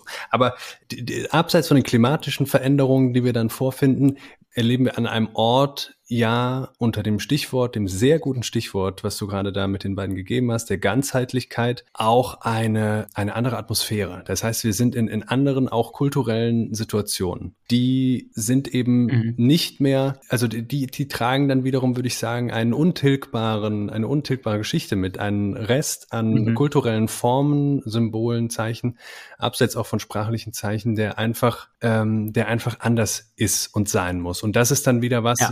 Was ähm, worüber sozusagen die erleichterte Bedienungsoberfläche der Globalisierung, dass ich irgendwo mhm. irgendwie im Prinzip zurechtkomme, nicht hinwegtäuschen kann. Ne? Dass ich dann eben, mhm. wenn ich mich ein bisschen abseits der globalisierten Infrastruktur begebe, einen neuen Pfad sozusagen betrete, dann komme ich doch ganz schnell in Situationen, in denen ich merke, okay, der, der japanische Kollege, der findet das sehr irritierend, dass ich hier gerade, während wir nicht in einem Innenraum sind, esse oder äh, mhm. ich gehe, ich will auf dem Gehweg an Leuten vorbeigehen und die zucken immer irgendwie instinktiv in die falsche Richtung. Also ich würde immer an der und der Seite vorbeigehen, ohne jemals drüber nachgedacht zu haben. Die würden es genau andersrum machen. Manche bleiben mhm. sogar stehen und warten, bis ich vorbei bin und beugen sich dabei so ein bisschen vor. Und dann komme ich eigentlich doch wieder relativ schnell in so eine Fremdheitserfahrung. Mhm. Ja, absolut. Ja.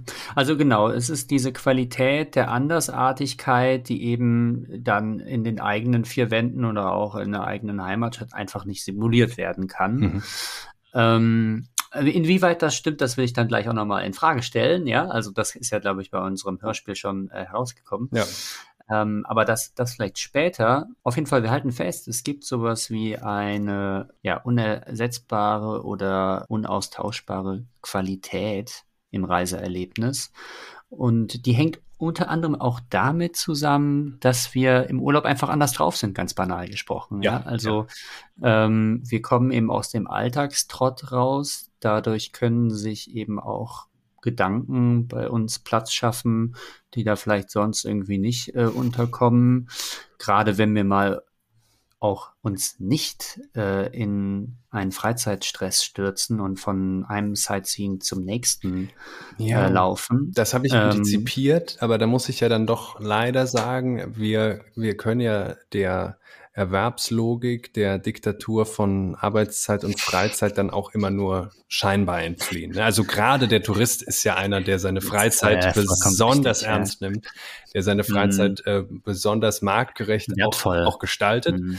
Und ähm, trotzdem würde ich natürlich sagen, stimmt das, äh, was du sagst? Und das macht ja auch die große Verführung des Tourismus auch aus, auch unsere Verführbarkeit durch den Tourismus.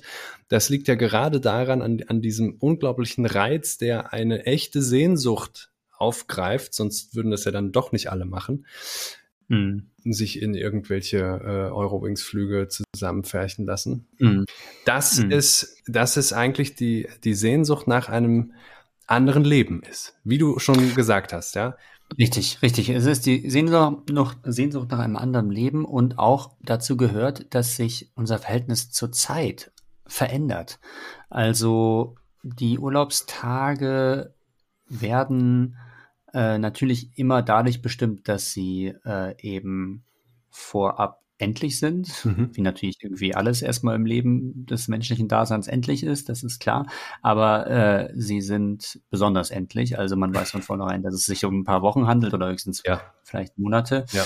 Und dadurch äh, gewinnen die Erlebnisse natürlich schon auch eine gewisse Bedeutung innerhalb der Zeitknappheit. Ja, also äh, ja. das ist ja, äh, ja eine sehr philosophische Frage, mhm. inwiefern Zeit sozusagen dem eigenen subjektiven Erleben Bedeutung zumisst oder eben äh, sie eher sogar äh, ihr abspricht. Also man, es gibt ja dieses Argument, dass wenn wir unsterblich wären, äh, dann hätte das einzelne Erlebnis für uns wahrscheinlich nicht mehr die Bedeutung, die es für uns entfalten kann, solange wir sterblich sind. Mhm, ja. Mhm. Äh, das ist aber eine viel philosophisch viel zu komplizierte Frage für ja, uns. Ja, lassen wir raus. Und deswegen, ja. nee, lassen wir einfach beiseite, ja. genau. Ich äh, Und, äh, will dir aber noch beipflichten, ähm, wir haben ja dann beim, ja, ich komme nicht aus diesem, aus dieser Freizeitkritik von Adorno gerade raus, aber im Prinzip ja, will ich sagen, dass, ja dass die das transzendiert, dass die, dass, dass man die, dass man die auch mal beiseite lassen könnte, weil es da eben eine echte Sehnsucht gibt und auch ein echtes Bedürfnis und dann ist der Effekt der, vielleicht äh, kann man es am ehesten so veranschaulichen, wie der des äh, äh, Teenagers. Also wenn wir jetzt überlegen, wir mussten in die Schule gehen und das war klar, dass wir das mussten und da lernen wir ja auch die Struktur, die unser Leben nach dem, nach dem Erwerbsimperativ dann auch eben hier, wo wir nun mal leben, äh, so ungefähr haben soll. Und wir sind aber noch äh, etwas unbeschädigter, würde ich sagen, so dass wir dann bei, mit Beginn der Sommerferien nicht an das Ende der Sommerferien denken konnten. Das war noch zu weit entfernt. Es mhm. waren sechs Wochen frei und man weiß nur ganz abstrakt, dass irgendwann auch wieder Schule anfängt. Und mhm. mit, je älter man wurde, vielleicht dann schon äh, mit 17, 18, wenn man dann noch auf der Schule war, äh, merkte man schon so, nach der dritten Woche, ah ja, wow, okay, es sind jetzt auch nur noch drei Wochen und dann konnte man damit schon was anfangen. Aber wo, wo eigentlich die Sehnsucht hingeht, ist genau nochmal dieses Zeitempfinden, weil du das gerade angesprochen hast. Ähm, mhm. Ich kann, ich, ich, ich verlasse jetzt kurz äh, mein Leben, was sich mir in dieser Weise permanent aufnötigt mit seiner, mit seiner Struktur. Und das ist ja eben auch ein nicht alternativloses Leben. Das ist ja hier unser mhm. spezifisch mitteleuropäisch, wenn nicht sogar deutsches, englisches äh, Leben Mhm. Ich verlasse das kurz und ich, äh, es öffnet sich so ein unbestimmter Zeithorizont, auf dem ich einfach leben kann. Und dann der Tourist, der ist natürlich längst genau. so weit beschädigt, dass er, wie du richtig sagst, den Urlaub in der Devise mit der Devise angehen muss. Jetzt ist hier die Zeit und die ist knapp, um mal was zu erleben. Ne? So, ja, genau. Das ist natürlich wieder falsches Bewusstsein mit Adorno, das ist ganz klar.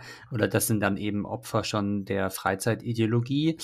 Ähm, wo sie eben, wie Adorno das ja dann alles hundertmal irgendwie äh, uns diktiert hat, ja. äh, aber es ist Freiheit eben, mit Vergnügen verwechseln. Ja, ne? voilà. Es ist aber eben auch die Tragik, die uns erstmal das Phänomen Vergnügen mit Freiheit verwechseln, so. Das Phänomen wirklich ähm, begreifbar werden lässt.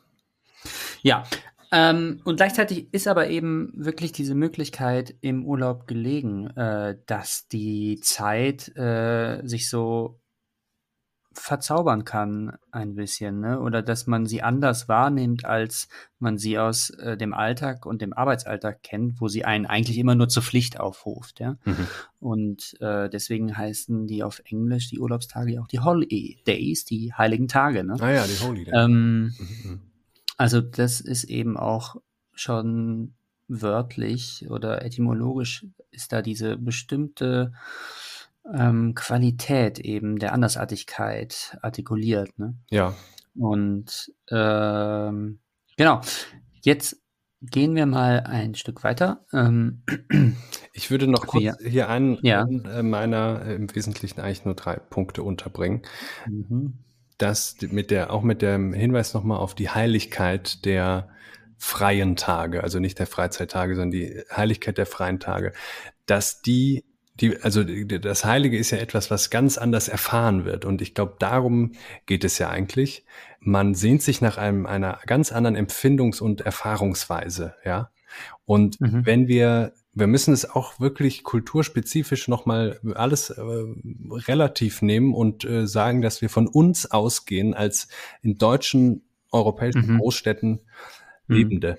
Ähm, und wer hätte jetzt wohl mehr Anlass zur Sehnsucht nach einer anderen Empfindungs- und Erfahrungsweise und nach einem offenen Zeithorizont, über, der, über den frei verfügt werden kann, ähm, als wir Großstädter oder auch Vorstädter, die ja in, überwiegend in, in, in grauen, rechtwinkligen, charakterlosen mhm, äh, Würfeln wohnen.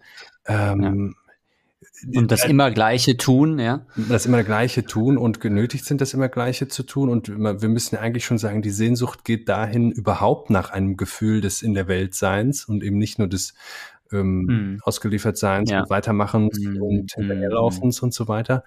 Und die Tourismusbranche macht ja nun das, dass dieses sehr, sehr echte, sehr wichtige, tiefe menschliche Gefühl, mhm. diese Sehnsucht verknüpft wird an den geografischen Ortswechsel. Also dieses, dieses Gefühl in der Welt zu sein und dich dort und überhaupt etwas zu erleben und dieser Empfindungsweise mal entbunden zu sein, die dich die ganze Zeit nur abhetzt und stresst, ähm, das kriegst du nur, wenn du da und dahin fliegst. Du kannst auch da und dahin fliegen, aber weil das moderne Leben hier, wo wir sind, so konfiguriert ist, dass mit der Heimat dieser Erwerbs äh, respektive der Freizeit-Imperativ verknüpft ist, mhm. äh, was ja auch eine, ein, ein, ein, tragischer Verlust an Heimat ist.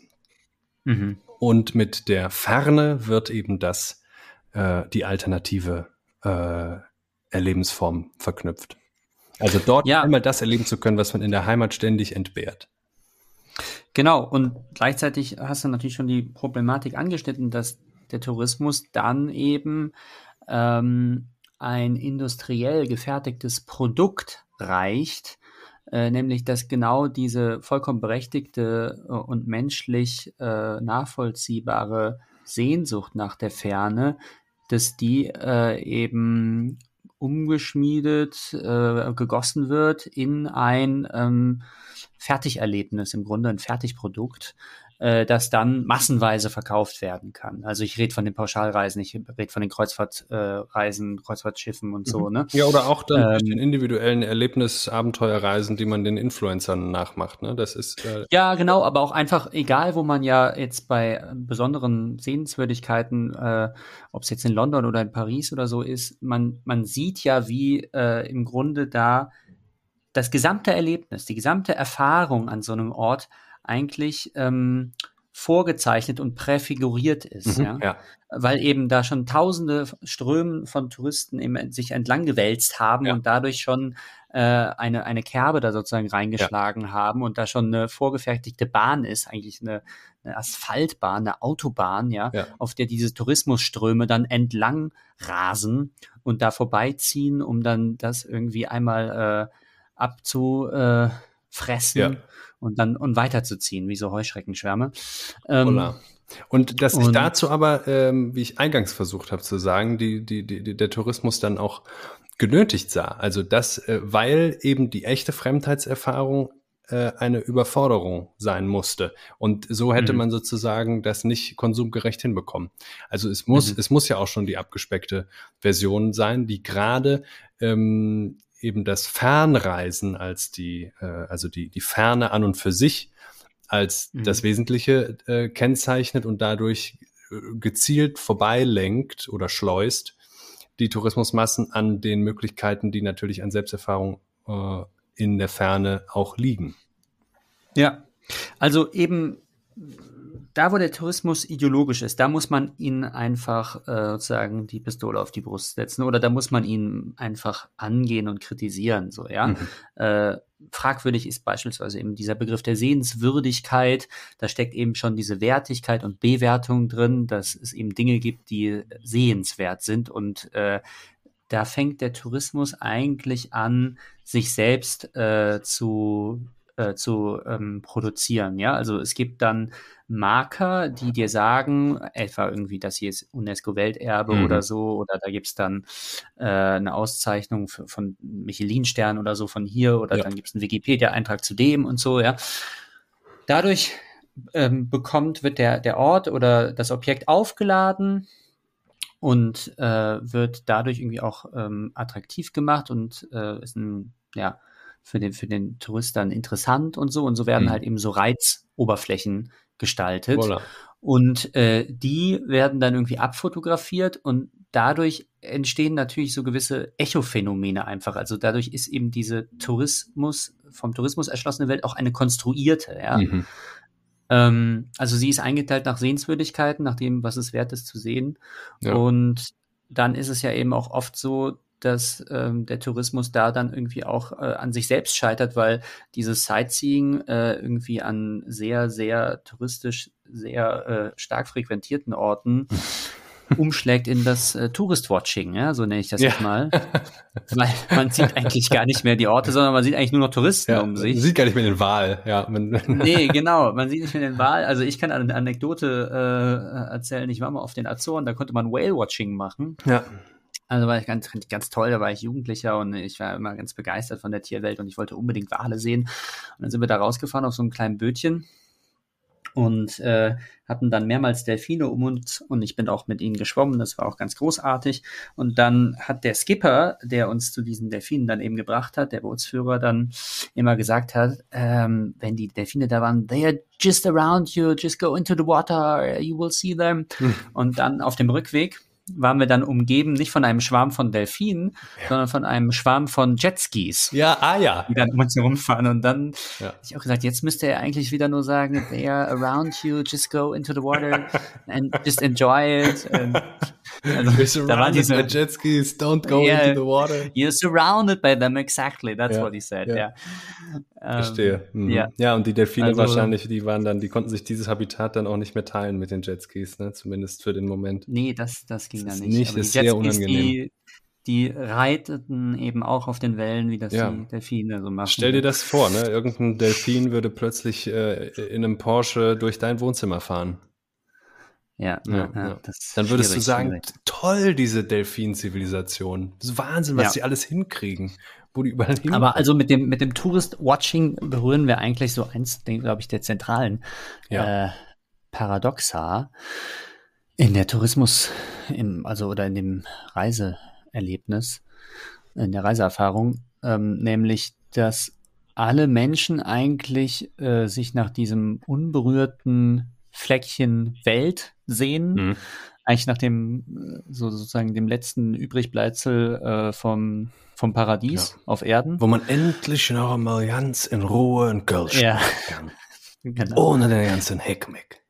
Ja, und ähm, dann ist es aber eben so, dass die anderen das auch alle wollen und sie berühren es dann, das Unberührte, und dann ist es eben gerade nicht mehr das, was es, wofür es eigentlich oder weshalb es so reizt oder weshalb es so magnetische Anziehungskräfte entfaltet, eben ein Unberührtes. Und, ja, und, und wie du sagtest, ja. weil es natürlich äh, längst markiert und, und dann äh, gelenkt ist und es sind gelenkte Ströme und wenn man sich in denen wiederfindet, dann ist das ja auch eine ganz, ganz eigentlich eine peinliche Erfahrung. Also das, da mhm. ereilt einen dann so die Scham. Ähm, man ist natürlich überhaupt nicht frei davon. Äh, ich will auch noch mal anekdotisch ein bisschen anschauliches Material liefern. Wir waren auch in mhm. Italien unterwegs oh, und ja. äh, mhm. wir hatten nun relativ viel Reisezeit. Wir waren ja vollkommen verantwortungslose junge Studenten damals. Wir haben ja im Grunde eine Art Grand Tour gemacht. Wir wollten ja? die Grand Tour machen, zumindest in die italienische Etappe äh, haben wir auch dann ganz gut bewältigt, haben viele Autokilometer im Cinquecento zurückgelegt und äh, hatten hatten da hatten viele authentische Erfahrungen dort äh, und ähm, ja. dennoch war es natürlich so, dass das, was jetzt Adorno wieder auch herauskehren würde, dass wir uns dem nicht entziehen konnten, dass es, dass die Reise auch was Additives hatte. Ja, also die zum einen, mhm. äh, was die Gefahr, die wir immer wieder gespürt haben, ist, dass äh, zum dieser dieser Empfindungs- und Wahrnehmungsbereich des Fremden eigentlich aus Sicherheitsgründen, wie gesagt, zum Überforderungsschutz mhm. von nicht kosmopolitischen Touristen, ähm, dass äh, dass, dass wir dem äh, sozusagen immer wieder verfallen sind, weil dann natürlich man doch den berühmten Ort sehen will und das berühmte Bauwerk und so weiter. Und wenn wir heute jetzt überlegen würden, was hat uns an der Reise gefehlt oder was haben wir während der Reise gemerkt, wonach sehen wir uns denn eigentlich, welche Art von Fremdheitserfahrung wollen wir denn eigentlich, außer dass wir alte Steine sehen und so, und dann ist es ja immer wieder auch die, äh, ja, das Zwischenmenschliche, also Begegnungen. Wir wollen ja mm, gerade andere mm. Begegnungen, als wir sie zu Hause haben. Und ähm, dann, und, und die entstehen tatsächlich dann meistens noch, wenn etwas in dem Gang, den eigentlich der Tourismus vorsehen würde, schief läuft. Also als wir zum Beispiel in einer Unterkunft auf dem Parkplatz waren, ist ein riesiger Parkplatz und unser Auto, ein Cinquecento, war sehr klein und hat nur sehr wenig Platz auf diesem Parkplatz weggenommen. Und es gab dann noch ein anderes Auto, das eine äh, Hotelangestellten Und die ist äh, beim rückwärts rausfahren dann in unseren Cinquecento reingefahren. Wir saßen nicht drin. Was, ne? Niemand kam zu Schaden, außer eben diese arme, geliehene äh, Cinquecento. Und mhm äh, diese, also die, die Geschichte, wie wir dann dort wegen unserer Versicherung auf halb Englisch, halb Deutsch, halb Italienisch mit dem, ja. ähm, mit dem, äh, mit den Besitzern der Unterkunft, mit dem Hotel, mit dem Hotelier, ne? mit dem Hotelier und äh, seiner Frau ja. zum äh, zur örtlichen Carabinieri-Station sind, wie wir dann dort warten mussten, mhm. bis die Carabinieri, die, also das sah nicht nach einem stressigen Tag aus, was die da durchlebt haben, bis sie dann mal das Formular bereit hatten, bis sie verstanden, was wir wollten. Das ist ja eigentlich das Erlebnis und da ist ja eigentlich die Begegnung äh, mit etwas anderem. In Deutschland wäre das alles schnell abgewickelt gewesen, weil hier kennen wir die mhm. Abläufe. Mhm. Äh, und was das dann alles wieder an Empfindungsspielraum eigentlich eröffnet, deine leichte, äh, erotische ja, ähm, ähm, ja. ein Fable für diese Hotelbesitzerin und all, äh, das all sowas. Ja. Hättest du jetzt nicht sagen müssen. Doch, weil das ja zeigt, wonach sehen wir uns denn ja natürlich nach, nach Begegnungen oder wir merken nach einem Tag, wir sind eigentlich komplett durch. Eigentlich müssten wir mal drei Stunden schlafen, weil wir von Sehenswürdigkeit mhm. zu Sehenswürdigkeit gelaufen sind. Und eigentlich ja. wollen wir unsere Kraft auch in was ganz anderes investieren. Und dann sitzen wir einfach mal drei Stunden an einem Platz und werden wir angesprochen und plötzlich beginnt dann das, was wir überhaupt davon von unserer ganzen Tour später nur mhm. erzählen werden. Ne? Ja, genau. Und die Anekdote sagt ja beides. Ne? Also einmal eben, dass der Tourismus äh, die Erlebnisstrukturen in äh, fremden Ländern eben schon äh, vorstrukturiert ja. und abschleift und gleichzeitig, dass es aber eben auch möglich ist, das noch zu umgehen. Ne? Ja. Zum Glück ist das störungsanfällig, ja, weil ja, also man kann immer noch Dissonanzen herstellen, man kann immer noch Pech haben. Ja. Zum Glück. Zum Glück, ja, ja, du sagst es. Zum Glück kann man noch Pech haben. Ja, du hast es ähm, nochmal gesagt, ja. Ich habe es dann jetzt nochmal gesagt. Ja. Äh, ja, genau. Und jetzt würde ähm, ich, wenn ich äh, meinen letzten Punkt dann machen darf, der ist auch schnell bitte, vorbei, bitte. Ja. wo wir gerade schon in Italien und bei Italien waren. Wir können jetzt nicht über den Tourismus und dann, was wir gleich machen müssen, über den alternativen Tourismus, die, das andere ja. Reisen, sprechen, ja. ohne äh, kurz auf die spezifisch deutsche Italiensehnsucht eingegangen zu sein. Und das will ich natürlich kurz beziehen auf unser Motto Lachen und Schmelzen, wo wir ja sehen, wir sollten ein alternatives Reisen praktizieren aus Menschenschutzgründen, ja, wie du jetzt sagtest, mhm. ich übernehme das jetzt mhm. so. Wir sprechen nicht mehr vom Klimaschutz, Menschenschutz. Mhm. Ähm, die zynische Pointe beim Tourismus, beim globalisierten Tourismus erst recht, ist ja, dass wir uns auch dem zusehend äh, ausgesetzt äh, sehen und das nicht mehr leugnen können, dass, dass es unsere nordisch-mitteleuropäische Lebensweise ist, die beginnt, ähm, auch nicht erst seit heute, aber es wird eben evident, unsere Fremdheitssehnsuchtsorte nachhaltig zu zerstören. Ja, also wir sehen uns ja. seit der Tourismus ist selbstzerstörerisch. Das haben wir, glaube ich, jetzt oft genug eigentlich. Ja, ich will es nochmal also insofern auf Italien äh, halt ganz konkret äh, dann beziehen. Äh, als Deutsche sehen wir uns, sehnen wir uns seit Goethe nach Italien, äh, weil wir mit Italien all das verbinden, was uns als Deutschen unter anderem der Tourismus äh, eben suggeriert, äh, nur noch in Italien vorfinden zu können. Das, das, was wir in Deutschland gar nicht mehr herstellen können, weil hier andere Regeln gelten und so ist hier eben nun mal das Alltagsleben. Ähm, das erhoffen wir uns zum Beispiel in Italien und ähm, vieles davon gibt es auch in Deutschland einfach nicht mehr. Also weil die deutsche Kultur so ist und aber auch seit äh, dem Zweiten Weltkrieg, seit Hitler ist es, äh, ist es alles äh, non-existent, was wir in Italien umso mehr vorfinden. Farben und Formen, Reichtum, das süße Leben, ähm, eine ganz andere Attitüde, ein Überfluss äh, in allen Bereichen, eine Üppigkeit, eine Ruhe, eine Milde, ein historischer Reichtum, der nochmal weit über unseren hinausgeht, eine, eine, kulturelle Sättigung, eine Sättigung der Farben, eine kulinarische Sättigung, ja. Und mhm. mhm. gerade das, also diese Italien als Beispiel äh, schreiben wir, schreiben dann den Nationen, in denen wir Ferien machen wollen, eigentlich genau jene Eigenschaften als positiv zu, die ja eine unter dem ökologischen Krisenaspekt jetzt betrachtet, die eine, eine andere Kultur, also eine Kultur der Selbstschonung, der Weltschonung eigentlich erleichtern würde. Aber wir praktizieren zu Nicht-Ferienzeiten sozusagen zu Hause eine Kultur, die gerade diese Eigenschaften massiv abwertet. Also bei uns äh, gelten dann andere Werte und wir verkonsumieren so eigentlich unsere Urlaubsgebiete nicht nur, wenn wir dort vor Ort sind, sondern viel schlimmer noch, indem wir äh, Indust Industrie und Industrialisierung und Export von Industrie ähm, und so weiter praktizieren. Und das ist, also wir verkonsumieren das, äh, was wir als Gegenpol zu unserer grauen Erwerbstätigkeit ja eigentlich brauchen und stellen dann fest nach 50 Jahren, ja, scheiße, es ist, äh, es ist zu heiß in Italien. Wir können eigentlich nicht mehr dahin.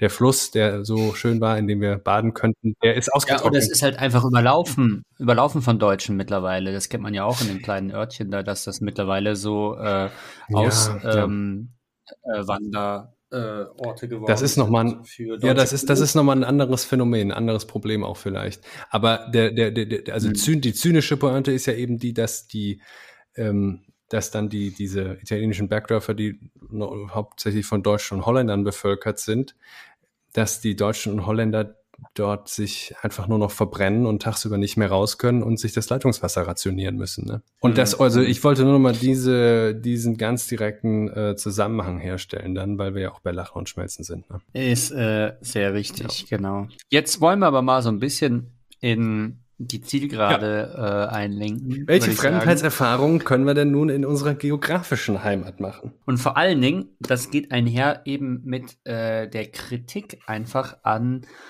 unserem Verhalten überhaupt, ja, unserem Konsumverhalten. Überdenken Sie ja. Ihr Leben, Herr Schmidt. Ähm, äh, überdenken Sie Ihr Leben, ja genau. Also ähm, sind schon wieder bei Sloterdijk, ja, also vom Motto her. Das, was ich den den, den Ich-Imperialismus nenne, ja, also dass äh, die Leute auch gerade zum Beispiel die ganzen Influencer sich dann immer dahinstellen und ihre Selfies machen und immer wieder dann sich selbst bezeugen und dem Rest der Welt natürlich auch äh, bezeugen und beweisen müssen, dass sie jetzt hier gerade äh, am Eiffelturm sind. Ja, also das ist ja eigentlich immer so eine Inbesitznahme und Aneignung, und Okkupation dieses äh, Erlebnisses und dieses Objekts mhm. eben, ja. Ähm, also was ist das überhaupt für eine eigenartige Form des in der Weltseins? Ja, gar ja? Keine. Also, dass man ja. ja. irgendwie auf jeden Fall eine Frage. Es ist nur noch eine Existenz, ja? also aber es ist schon eine, so, es ist so einverleiben in die eigene Biografie ja. und das irgendwie sammeln wie so Karten oder so, ja. ja. Also das, das hat ja sowas, als würde man das akkumulieren, ja, und daraus einen Wert dann schöpfen oder so. Aber das sind ja alles nur nach mit Erich Fromm haben oder sein, ja, das ist alles hm. nur mhm. haben, ja, das ja. ist nicht sein, das ist Boah, nur haben. Das ist, das ist, denke ich, eine, mal eine sehr gute Kategorie zur Unterscheidung, ja. Dann kann man äh, natürlich auch einmal mit Pascal einfach mal draufhauen auf dieses äh, sensationslustige und äh, handlungssüchtige äh, touristische Subjekt, Tourismussubjekt. Ähm, Pascal hat, äh, also äh, Mathematiker, Philosoph, 17. Äh, Jahrhundert, ja, hat den Satz ja geschrieben, das ganze Unglück der Menschen rührt allein daher, dass sie nicht ruhig in einem Zimmer zu bleiben ja. Ich, ähm, ich muss und da, wie wahr ist dieser Satz heute? Ähm, ja? Der ist natürlich, du meinst jetzt während Corona, da war der vielleicht wahr, ja. Aber nur scheinbar. Ich würde dann sofort auf Pascal draufhauen. Äh, wir sind ja europäische, relativ asketische Intellektuelle und uns gefällt der Satz vielleicht erstmal. Aber es ist natürlich grundsätzlich dazu anzumerken, dass die Existenzform ähm, alleine und in einem Zimmer für Menschen überhaupt nicht nee, artgerecht ist. Ne? Also wir bei Kaspar Hauser, das ist ganz richtig. Aber ich glaube, darum ging es jetzt auch Pascal nicht. Ja, als, ähm, äh, als asketischen. Also Leben ist Leben ist Bewegung. So ja? genau. Das ja, das, das ist, das denke ich, ein viel besseres Motto. Und äh, so, das kann mhm. natürlich gedankliche geistige Bewegung sein. Aber ja. Aber wir Aber wollen eben nicht so puristisch äh, sein wie der, wir wollen nicht so puristisch sein wie der, wie der alte Pascal, ne? Und suggerieren, äh, ja. Ja, aber was ich, aber was ich damit sagen will, ist, dass äh, die Menschen müssen es einfach mal, äh, einfach mal Langeweile auch ertragen ah, lernen. Vorsicht, Bruder, ich weiß es nicht. Ja, mach mal weiter. Ja, und ich glaube, Langeweile ist eben der große Schatten der Konsumgesellschaft. Ja, also alles ist in der Konsumgesellschaft auf Kurzweiligkeit getrimmt. Das ist sozusagen das Totalmittel und der heilige ja. Zweck der Kulturindustrie, ja.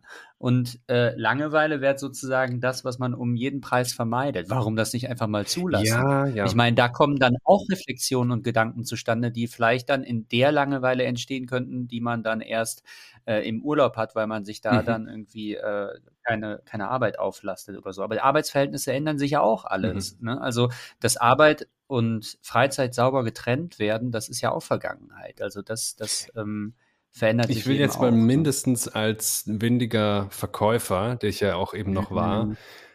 dagegen halten, Ja. dass wir natürlich jetzt nicht, also gerade unter therapeutischen Gesichtspunkten, uns nicht so oberlehrerhaft äh, aufspielen dürfen und als alternative Reiseform die Langeweile, Die weil Langeweile. dadurch setzt du ja auch wieder und das, ne, klar, Fun ist ein Stahlbad, ist also Spaß ist nichts Positives, Ja, aber ja. Das wollen wir ja eigentlich so nicht sehen. Ne? Du setzt ja dann wieder den Spaß implizit als das Erstrebenswertere als die Langeweile. Und ich glaube, nur die reine Umkehr von der Wertung her macht es noch nicht ganz. Also wir müssen wirklich auch eigenständig positiv äh, formulieren. Ja, aber trotzdem ist es, glaube ich, ein wichtiger Gedanke, weil äh, ganz viel eben dieser touristischen Unternehmungen oder überhaupt dieser, dieser Handlungen ins Ausland äh, sich zu bewegen, sind Flucht vor Langeweile, glaube ich. Also das kannst du, glaube ich, Ja, nicht hoch ja, genug ja, einschätzen als Handlungsmotiv für die Menschen im. Kapitalismus. Flucht vor der Langeweile. Übrigens wird dazu ein Und Text Entschuldigung, gerade wo du das mir. sagst, ich gucke aus dem Fenster hier und du weißt, wo ich wohne in Köln. Es ist eigentlich nicht zu erwarten, aber just als du sagtest, die Menschen fliehen vor ihrer Langeweile, habe ich eine pinke Stretch-Limousine, die mindestens zehn Meter lang war, hier mit, mit ich vermute, einem Junggesellenabschied Ja, vorbeifahren so, da- sehen. Ja. Da siehst du es. Ne?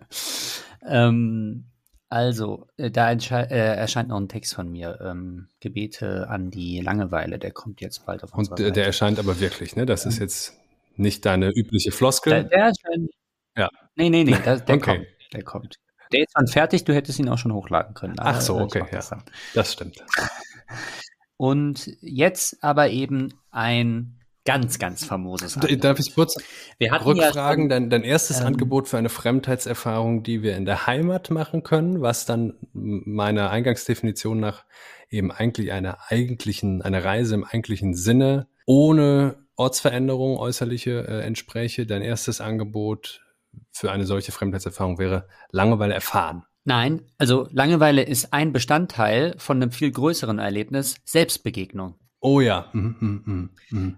Und das ist eben möglich, wenn man sich wie Pascal dann in seinem Zimmer aufhält. Ja, äh, ja. Das heißt Reflexion, das heißt Erinnerung, das heißt eben vielleicht auch Langeweile, die kommen kann. Also einfach mal sich Aber irgendwas wahrnehmen, ist mir daran viel zu essentialistisch. Ich äh, weiß ja, was du meinst und das, ich glaube, das kann therapeutische Wirkung entfalten. Aber mir kommt jetzt auch Zizek ins Ohr, der dich völlig verdattert fragen will, sag mal, wer will sich denn selbst begegnen? Willst, also das ist ja, was Ja. gibt es denn langweiligeres, als dass ich mir jetzt auch noch selbst begegnen soll? Das würde er Ja, Oscar oder, oder Woody sagen, Allen würde sagen, also ähm, äh, wenn Ja, ich ja, mir. Ja, vor allen Dingen dann natürlich auch die Frage, ob es überhaupt sowas wie das selbst gibt. Wenn ich einen besonders langweiligen Nachmittag erleben will, dann gehe ich mit mir selbst Kaffee trinken. Ja, ja, extrem langweilig. Aber äh, also sich selber ein Freund werden, äh, würde ich halt sagen, ist schon eine Lebensaufgabe und wir, äh, wir, wir befinden uns in Beziehungen mit uns und zu uns selbst. Wir sind in Selbstverhältnisse eingespannt Mhm. und das sind Dinge, da braucht man keine geografischen Distanzen zuerst zurückzulegen, um Aber Ja. vielleicht, ja, ich, ich glaube, so wird jetzt auch für mich ein Schuh draus, wenn wir noch hinzufügen, dass das alles in Bewegung viel besser möglich ist als statisch und dass eben gerade die, der räumliche Ortswechsel im Sinne von Fernreisen überhaupt nicht dasselbe ist wie Bewegung und in Bewegung zu sein. Also man kann genauso statisch in mit einer genauso unbewegten äh, Seele irgendwo äh, hunderttausende Kilometer um den Globus zurücklegen, Mhm. wie man, ähm, weiß ich nicht, sich zu Hause in der Mittagspause langweilen kann. Ja. Aber in, also die, die, die Selbsterfahrung, die wieder einen anderen Erfahrungsspielraum eröffnet, die ist äh, jedenfalls schon mal im Park besser möglich als ähm, zu Hause allein im Zimmer. Mhm. Das sollten wir einfach niemandem als Imperativ zumuten. Das können wir auch gar nicht nach Corona. Also Aber was ich jetzt wirklich ja. ernst meine, jetzt lass mich mal, Hm? ähm, ist äh, diese Idee, äh, die ich kennengelernt habe in Roberts Musil ähm, Hauptwerk Der Mann ohne Eigenschaften, äh, wo, wo der Protagonist Ulrich mit der Möglichkeit oder mit der Idee spielt, hypothetisch zu leben. Also ein junger, also ähm, ein, ein Intellektueller mittleren Alters, äh, Anfang 30 oder so, der eigentlich nicht so richtig äh, weiß, was das Ganze hier soll und sich das eben auch ähm, sehr ähm, argwöhnisch ständig fragen muss und ähm, er erfindet eben oder hat in seinen Erinnerungen diese Vorstellung nach dem, also von, vom hypothetisch Leben. Und ich lese es einfach mal vor. Also der Roman ist einfach ein unendlicher Quell von Geistesreichtum und Weisheit. Da kann man eigentlich an jeder äh, Stelle immer einsteigen, mhm. würde ich behaupten. Und es heißt da, das Wort hypothetisch Leben. Es drückte noch immer den Mut und die unfreiwillige Unkenntnis des Lebens aus, wo jeder Schritt ein Wagnis ohne Erfahrung ist, und den Wunsch nach großen Zusammenhängen und den Hauch der Widerruflichkeit, den ein junger Mensch fühlt, wenn er zögernd ins Leben tritt. Ähm, und dann schreibt er eben, also ein junger Mann, was macht er so? Er sucht die mögliche Geliebte, aber weiß nicht, wo es die, die richtige ob es die richtige ist. Er ist imstande zu töten, ohne sicher zu sein, dass er es tun muss. Der Wille seiner eigenen Natur, sich zu entwickeln, verbietet ihm an das Vollendete zu glauben. Aber alles, was ihm entgegentritt, tut so, als ob es vollendet wäre. Er ahnt, diese Ordnung ist nicht so fest, wie sie sich gibt. Hm. Kein Ding, kein Ich, keine Form, kein Grundsatz sind sicher. Alles ist in einer unsichtbaren, aber niemals ruhenden Wandlung begriffen. Im Unfesten liegt mehr von der Zukunft als im Festen. Und die Gegenwart ist nichts als eine Hypothese, über die man noch nicht hinausgekommen ist. Was sollte er da Besseres tun können, als sich von der Welt freizuhalten, in jenem guten Sinn, den ein Forscher Tatsachen gegenüber bewahrt, die ihn verführen wollen, voreilig an sie zu glauben? Darum zögert er aus sich etwas zu machen. Ein Charakter, Beruf, eine feste Wesensart, das sind für ihn Vorstellungen, in denen sich schon das Gerippe durchzeichnet, das zuletzt von ihm übrig bleiben soll. Er sucht sich anders zu verstehen, mit einer Neigung zu allem, was ihm ihn innerlich mehrt und sei es auch moralisch oder intellektuell verboten, fühlt er sich wie einen Schritt, der nach allen Seiten frei ist, aber von einem Gleichgewicht zum nächsten und immer vorwärts führt. Und er meint, und meint er einmal den rechten Einfall zu haben, so nimmt er wahr, dass ein Tropfen unsagbarer Glut in die Welt gefallen ist, deren Leuchten die Erde anders aussehen macht. Mhm. Also ich gebe natürlich zu, das ist ein soziales Experiment für verkopfte intellektuelle Menschen. ähm, ja, aber einfach mal so diese Idee, mh, hm, dass äh, ja, also diese, auch eine Art von Selbstillusionierung ist klar, ja, aber mhm. Die Idee des Andersseins, äh, die eigentlich immer in einem selber schon gelegen ist, ja, und auch eben die Idee von der Macht der Gewohnheit sich loszusagen oder von der Struktur des Bestehenden einfach mal sich einen Schritt zu distanzieren, mhm. einen Schritt zurückzugehen und zu sagen, ja, das sind eigentlich alles nur Hypothesen. Die sind noch ja. gar nicht bewiesen hier. Ne?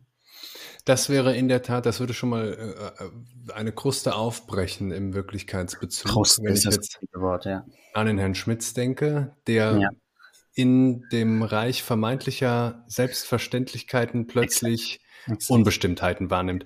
Und das ist im Übrigen, würde ich sagen, auch ein, ein sehr, eine sehr fundamentale Einsicht, die Musil, den ich bisher nicht gelesen habe, wie du weißt, da vermittelt, ähm, die ich mal theoretisch ungefähr so fassen würde, dass die, ähm, die, die Suggestivkraft dessen, was schon da ist, ähm, meistens sehr überzeugend ist und man sich in gewisser Weise einer Selbstfestlegung enthalten muss, um auf den Trichter kommen zu können, dass es da eben ähm, zunächst mal alles nicht unbedingt einzeln, nicht abgeschlossen, nicht schon bestimmt gibt. Mhm. Das kann ich vor allem an mir selbst erfahren, ja. Also ich bin mhm. ja selber ein endloser Quell und Reichtum an lauter Wunderlichkeiten und lauter Tendenzen, die sich widerstreben ja. können und so weiter.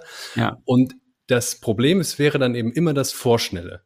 Also das vorschnelle Festlegen, das vorschnelle äh, Entscheiden. Und da müssen wir jetzt aber trotzdem nochmal die Frage stellen, mit dieser richtigen Diagnose, ähm, wählen wir den kontemplativen oder den aktiven Weg mit Hannah Arendt? Also ziehen mm. wir daraus den Schluss, mm. äh, und das wäre, denke ich, wieder fatal, wenn wir in der romantischen Ironie der, der Unbestimmtheit einfach gefangen bleiben würden. Das wäre eben wieder ein Gefängnis und kein, keine Befreiung, mm. dass wir sagen, ähm, wir aufs Angst vor dem Vorschnellen festlegen, ähm, um jetzt auch noch Kierkegaard reinzuschmeißen, ähm, bleiben wir der ewige Ästhetiker. Und, ja, ist natürlich ähm, ganz wichtig. Es ist das Ästhetische nach Kierkegaard. Das haben ja. wir ja auch schon alles einmal durchbuchstabiert. Genau. Also bleiben in dem Rückzug. Oder ja auch, jetzt ja. kommt aber die positive Alternative noch. Oder sagen wir eben dann, wir müssen, wir müssen das dann ähm, vor allem als aktiven Prozess begreifen, uns dadurch selbst festzulegen, dass wir das, was außerhalb von uns schon festgelegt scheint, doch noch selber mitgestalten können und doch auch uminterpretieren mindestens können und äh, uns auch immer wieder in, in einem, ja, vielleicht ist die Flexibilität, da wäre wieder das Bewegungsprinzip das Entscheidende, ja. Also aber auch nicht die dogmatische, auch nicht die dogmatische nicht festgelegtheit und Unbestimmtheit. Das ist wieder dann Ironie und ähm, die ist, die ist für die Zwecke eines erfolgreichen Lebens auch wieder fatal. Ja, siehe da auch meine ähm, Schriften dazu Ironie, mein Text, ne? Aber ja. ähm, Lachen und weinen.org. Genau, also klar, äh, wenn es äh, irgendwie dann auf Ironie hinausläuft, äh, dann kommt man da irgendwie nicht mehr raus, ist man in Teufels Küche und dann geht es eigentlich immer weiter Ab von Abgrund zu Abgrund, in, von einem Abgrund in den nächsten. Und das Ästhetische ist aber eben nicht nur ein Mangelzustand. Ja, bei Kierkegaard ist das ja auch ganz klar. Mhm. Das ist auf Augenhöhe mit dem Ethischen. Und das äh, Ästhetische, das habe ich, glaube ich, auch in der Kierkegaard-Folge damals so gesagt, äh, setzt eben die eigene Existenz in Anführungszeichen, ja. Und das ist eben genau das, was äh, Musil meint mit hypothetisch leben, ja. Aber es sollte eben Urlaub vom ja Leben nehmen. Diese Formel ist übrigens auch von Musil, das haben mhm. wir ja bei Herr Schmitz dann auch gehabt, ne? Endlich Urlaub ähm, vom Leben nehmen. Oder um unseren Urlaub. Freund Florian Arnold zu zitieren, endlich in einem Leben ankommen, was nicht das eigene ist. So, ja, genau. Florian wird gleich auch noch einen kleinen Auftritt haben. Ja, ja. Ähm, ich würde trotzdem sagen, aber dass eben dieser, äh, dass, dass das bei Kierkegaard ja doch schon auch so angelegt ist, ansonsten korrigiere mich, dass dieser Vorbehalt, unter den man die eigene Existenz stellt, äh, kein prinzipieller ist, sondern irgendwann natürlich aufgehoben werden muss. Ja, es geht nur mhm. darum zu verhindern, äh, unreflektiert alles mitzumachen und zu akzeptieren. Ne?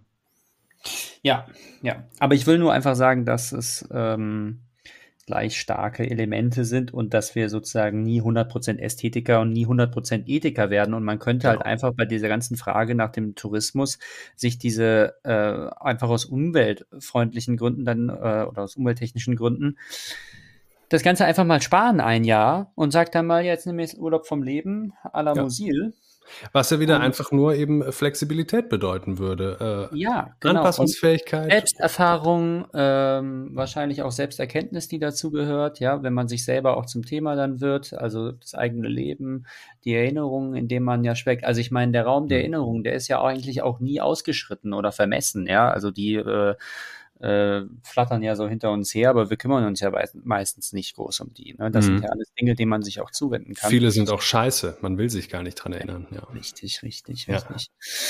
Ähm, also einfach Verschiebung der Perspektiven und äh, sowas. Jetzt habe ich aber das andere vergessen. Also einmal, da, genau, und die Philosophie ist ja eben diejenige, weil du jetzt eben Selbstverständlichkeit auch sagst, kann man mit Blumenberg sagen, mhm. wenn die Philosophie am Werk war, dann ist eben nicht mehr alles so selbstverständlich, wie es zuerst wirkte, ja?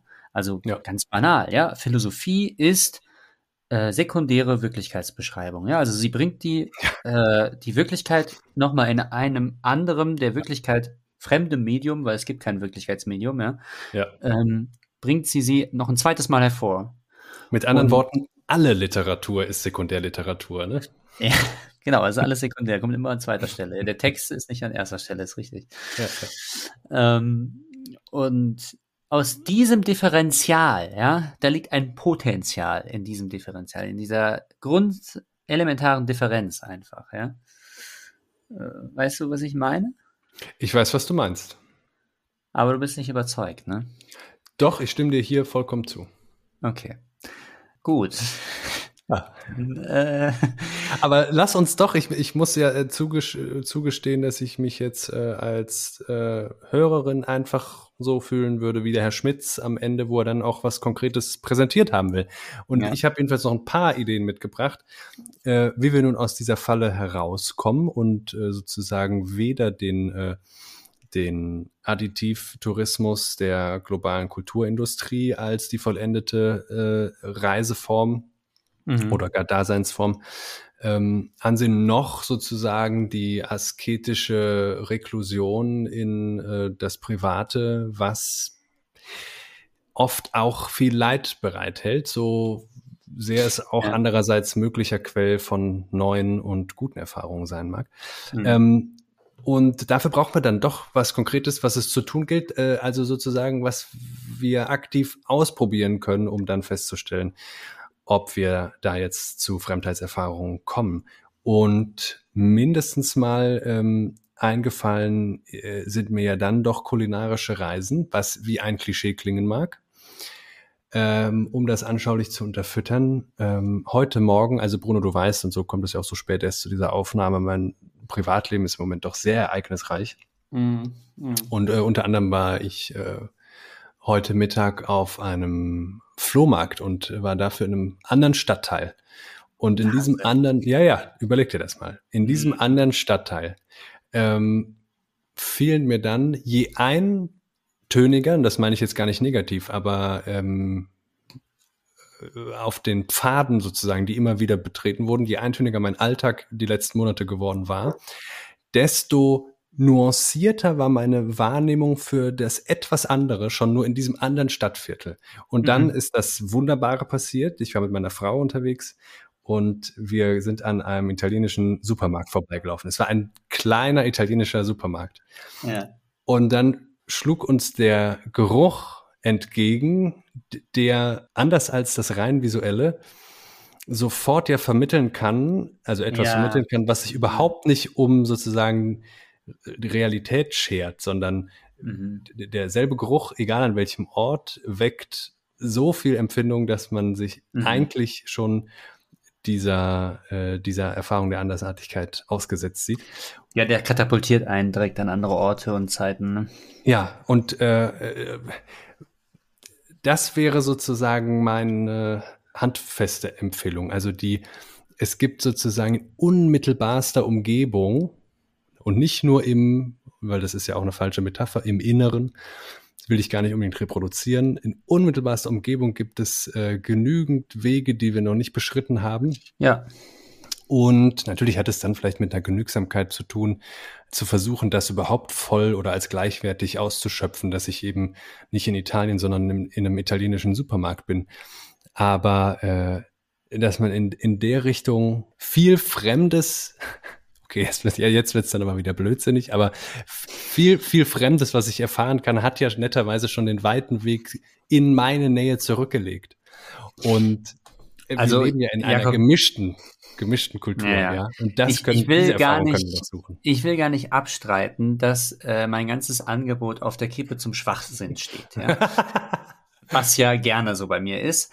Aber ja. ich meins halt auch teilweise ernst. Dennoch ernst. Blödsinn. Ich ja auch ähm, jetzt gerade, ne? Ich ja, ja auch. ich, ich habe es gemerkt. Deswegen will ich dir jetzt ja auch zur Hilfe eilen. Danke. Ähm, natürlich gibt es eben auch im Außen eine Erfahrungswelt, die diese innere Einstellung, die ich hier versuche zu beschreiben und diese Umstellung, also diese innere Umstellung, wo man zu sich selbst äh, in ein fremdes Verhältnis tritt, also dass man eben ein Gast in der Heimat wird und so. Mhm. Äh, natürlich gibt es auch im Außen Orte, die das äh, hervorrufen können. Es gibt Wege, die man noch nie in der eigenen Stadt äh, beschritten ist. Es gibt Orte, die man noch nicht gesehen hat. Es gibt Zeiten, an denen man an bestimmten Orten, wo man oft verkehrt, noch nie war. Äh, es gibt Rollen, die man noch nie gespielt hat in ja. der Stadt, in der man lebt. Man kann sich zum Beobachter machen, äh, man kann aber auch was ganz anderes machen. Ja, ja man kann also all diese Dinge trinken, als das, was man meistens trinkt. Ja, genau. Das kann ja wieder Schmitz. Ne? Also all diese Bier, Dinge, wo man, man meint, sagen, aber ja. Hm die kann man nur im Urlaub machen, also dass man sich äh, irgendwie aus seinem Rollenkorsett, was man zu Hause irgendwie äh, treu ähm, bedienen muss, dass man sich aus dem rausbewegt und da freier wird, das kann man eben halt auch relativ schnell und einfach auch mal zu Hause machen. Ne? Und auch ohne die hohe Kunst, ja. Das ist ja der auch Herr Schmidt sehr berechtigter Einwand, das klingt jetzt wie so eine schöne Geisterei. Und ja. äh, das braucht es, das braucht es wirklich nicht. Das ist wieder nur eine sehr spezifische äh, Herangehensweise, die manchen liegt und anderen nicht und die auch ähm, ihre Probleme äh, hat, auch wieder ihre Wege zur Wirklichkeit verstellen kann Umso wichtiger, dass wir sie richtig anwenden können und das versuchen wir ja auch immer wieder, Bruno. Ähm, ich würde jetzt nochmal vollumfänglich unterschreiben wollen, dass die Fremdheitserfahrung nur im Kontakt mit der Außenwelt geht, zu der ja maßgeblich auch andere Menschen gehören, ja, und ja. eben andere Stimmungen, Atmosphären, äh, ob das jetzt klimatische sind äh, oder eben andere und wir sind Resonanzwesen. Das heißt, die, ich glaube, diese, diese Erfahrung kommt nur in dieser konkreten Auseinandersetzung, Gegenüberstellung und die lässt sich nicht als, als, als geistige Geburt sozusagen aus sich selbst hervorbringen. Ja, also da stimme ich dir jetzt nur in, in Graden zu. Also ich glaube, dass man sich selbst auch in einer gewissen Weise fremd sein kann. Also dass oh, man ja, sich ja, in, ja, ja, ja. in einem Maß auch Aber der- reflektieren kann. genau das wieder nur merke an einem anderen Äußeren. Anhand von irgendetwas, mit dem ich mich auseinandersetze, erfahre ich mich nur selbst. Das war mit Resonanz gemeint. Ne? Ja, aber zum Beispiel, weißt du, woher deine Gedanken kommen? Oder also die steigen ja auch mehr oder weniger aus dem Nichts manchmal auf. Und du Ja, hast ja manchmal auch mhm. Gedanken, wo du denkst, wie gehören die eigentlich zu mir? In welcher Ja. Weise bin ich hier Besitzer oder besitzen die mich und sowas? Ja. Ja, Ähm, also ich kann mich natürlich ähm, ja endlos äh, selbst verwirren, was sehr produktiv sein kann. ja. Ja, ich denke ja auch Dann erfahre ich das, gewissen Weise, ja. ja, ja, ja, ja, das stimmt natürlich. Also, Überall, wo es spürend sozusagen, das betrifft dann auch die Gedankenwelt, in die, in die Weite geht. ja. Und ähm, ja, wo man die Scheuklappen Also, ja. mal abnimmt. Mhm. An, anstatt sozusagen nur frontal nach, nach vorne Mhm. gerichtet äh, auf Also irgendwelche Beispiel- Informationen. Musil sagt auch, ähm, in dem Mann und Eigenschaften gibt es auch so eine Reflexion. Also es ist ein Reflexionsroman, ist ja ganz offensichtlich, ne? Habt ihr ja gerade schon Mhm. gehört. Reflexionsprosa, vielleicht der komplizierteste Roman, den es überhaupt gibt. Das ist ein fast Theorieroman, muss man sagen. Hat man ihm damals auch schon vorgeworfen, dass es einfach zu theoretisch sei und die Handlung, der Handlungsstrang ja äh, komplett verarmt sei dem gegenüber. ähm, und da äh, Wird man gibt's eines eine- Tages auch deinen äh, Hörspielen vorwerfen, Bruno. ja, es kann gut sein. Ja. ähm, da kam dann auch einmal der Gedanke, da kommt dem Protagonisten Ulrich der Gedanke, ähm, dass man ja eigentlich gar nicht äh, sich Rechenschaft und, oder Zeugnis darüber ablegen kann, wie man zu dem Ich gekommen ist, dass man dann irgendwann ab einem bestimmten Alter für sein eigenes hält Mhm. ähm, mit all den Gewohnheiten und Selbstverständlichkeiten, die dazugehören. Ja?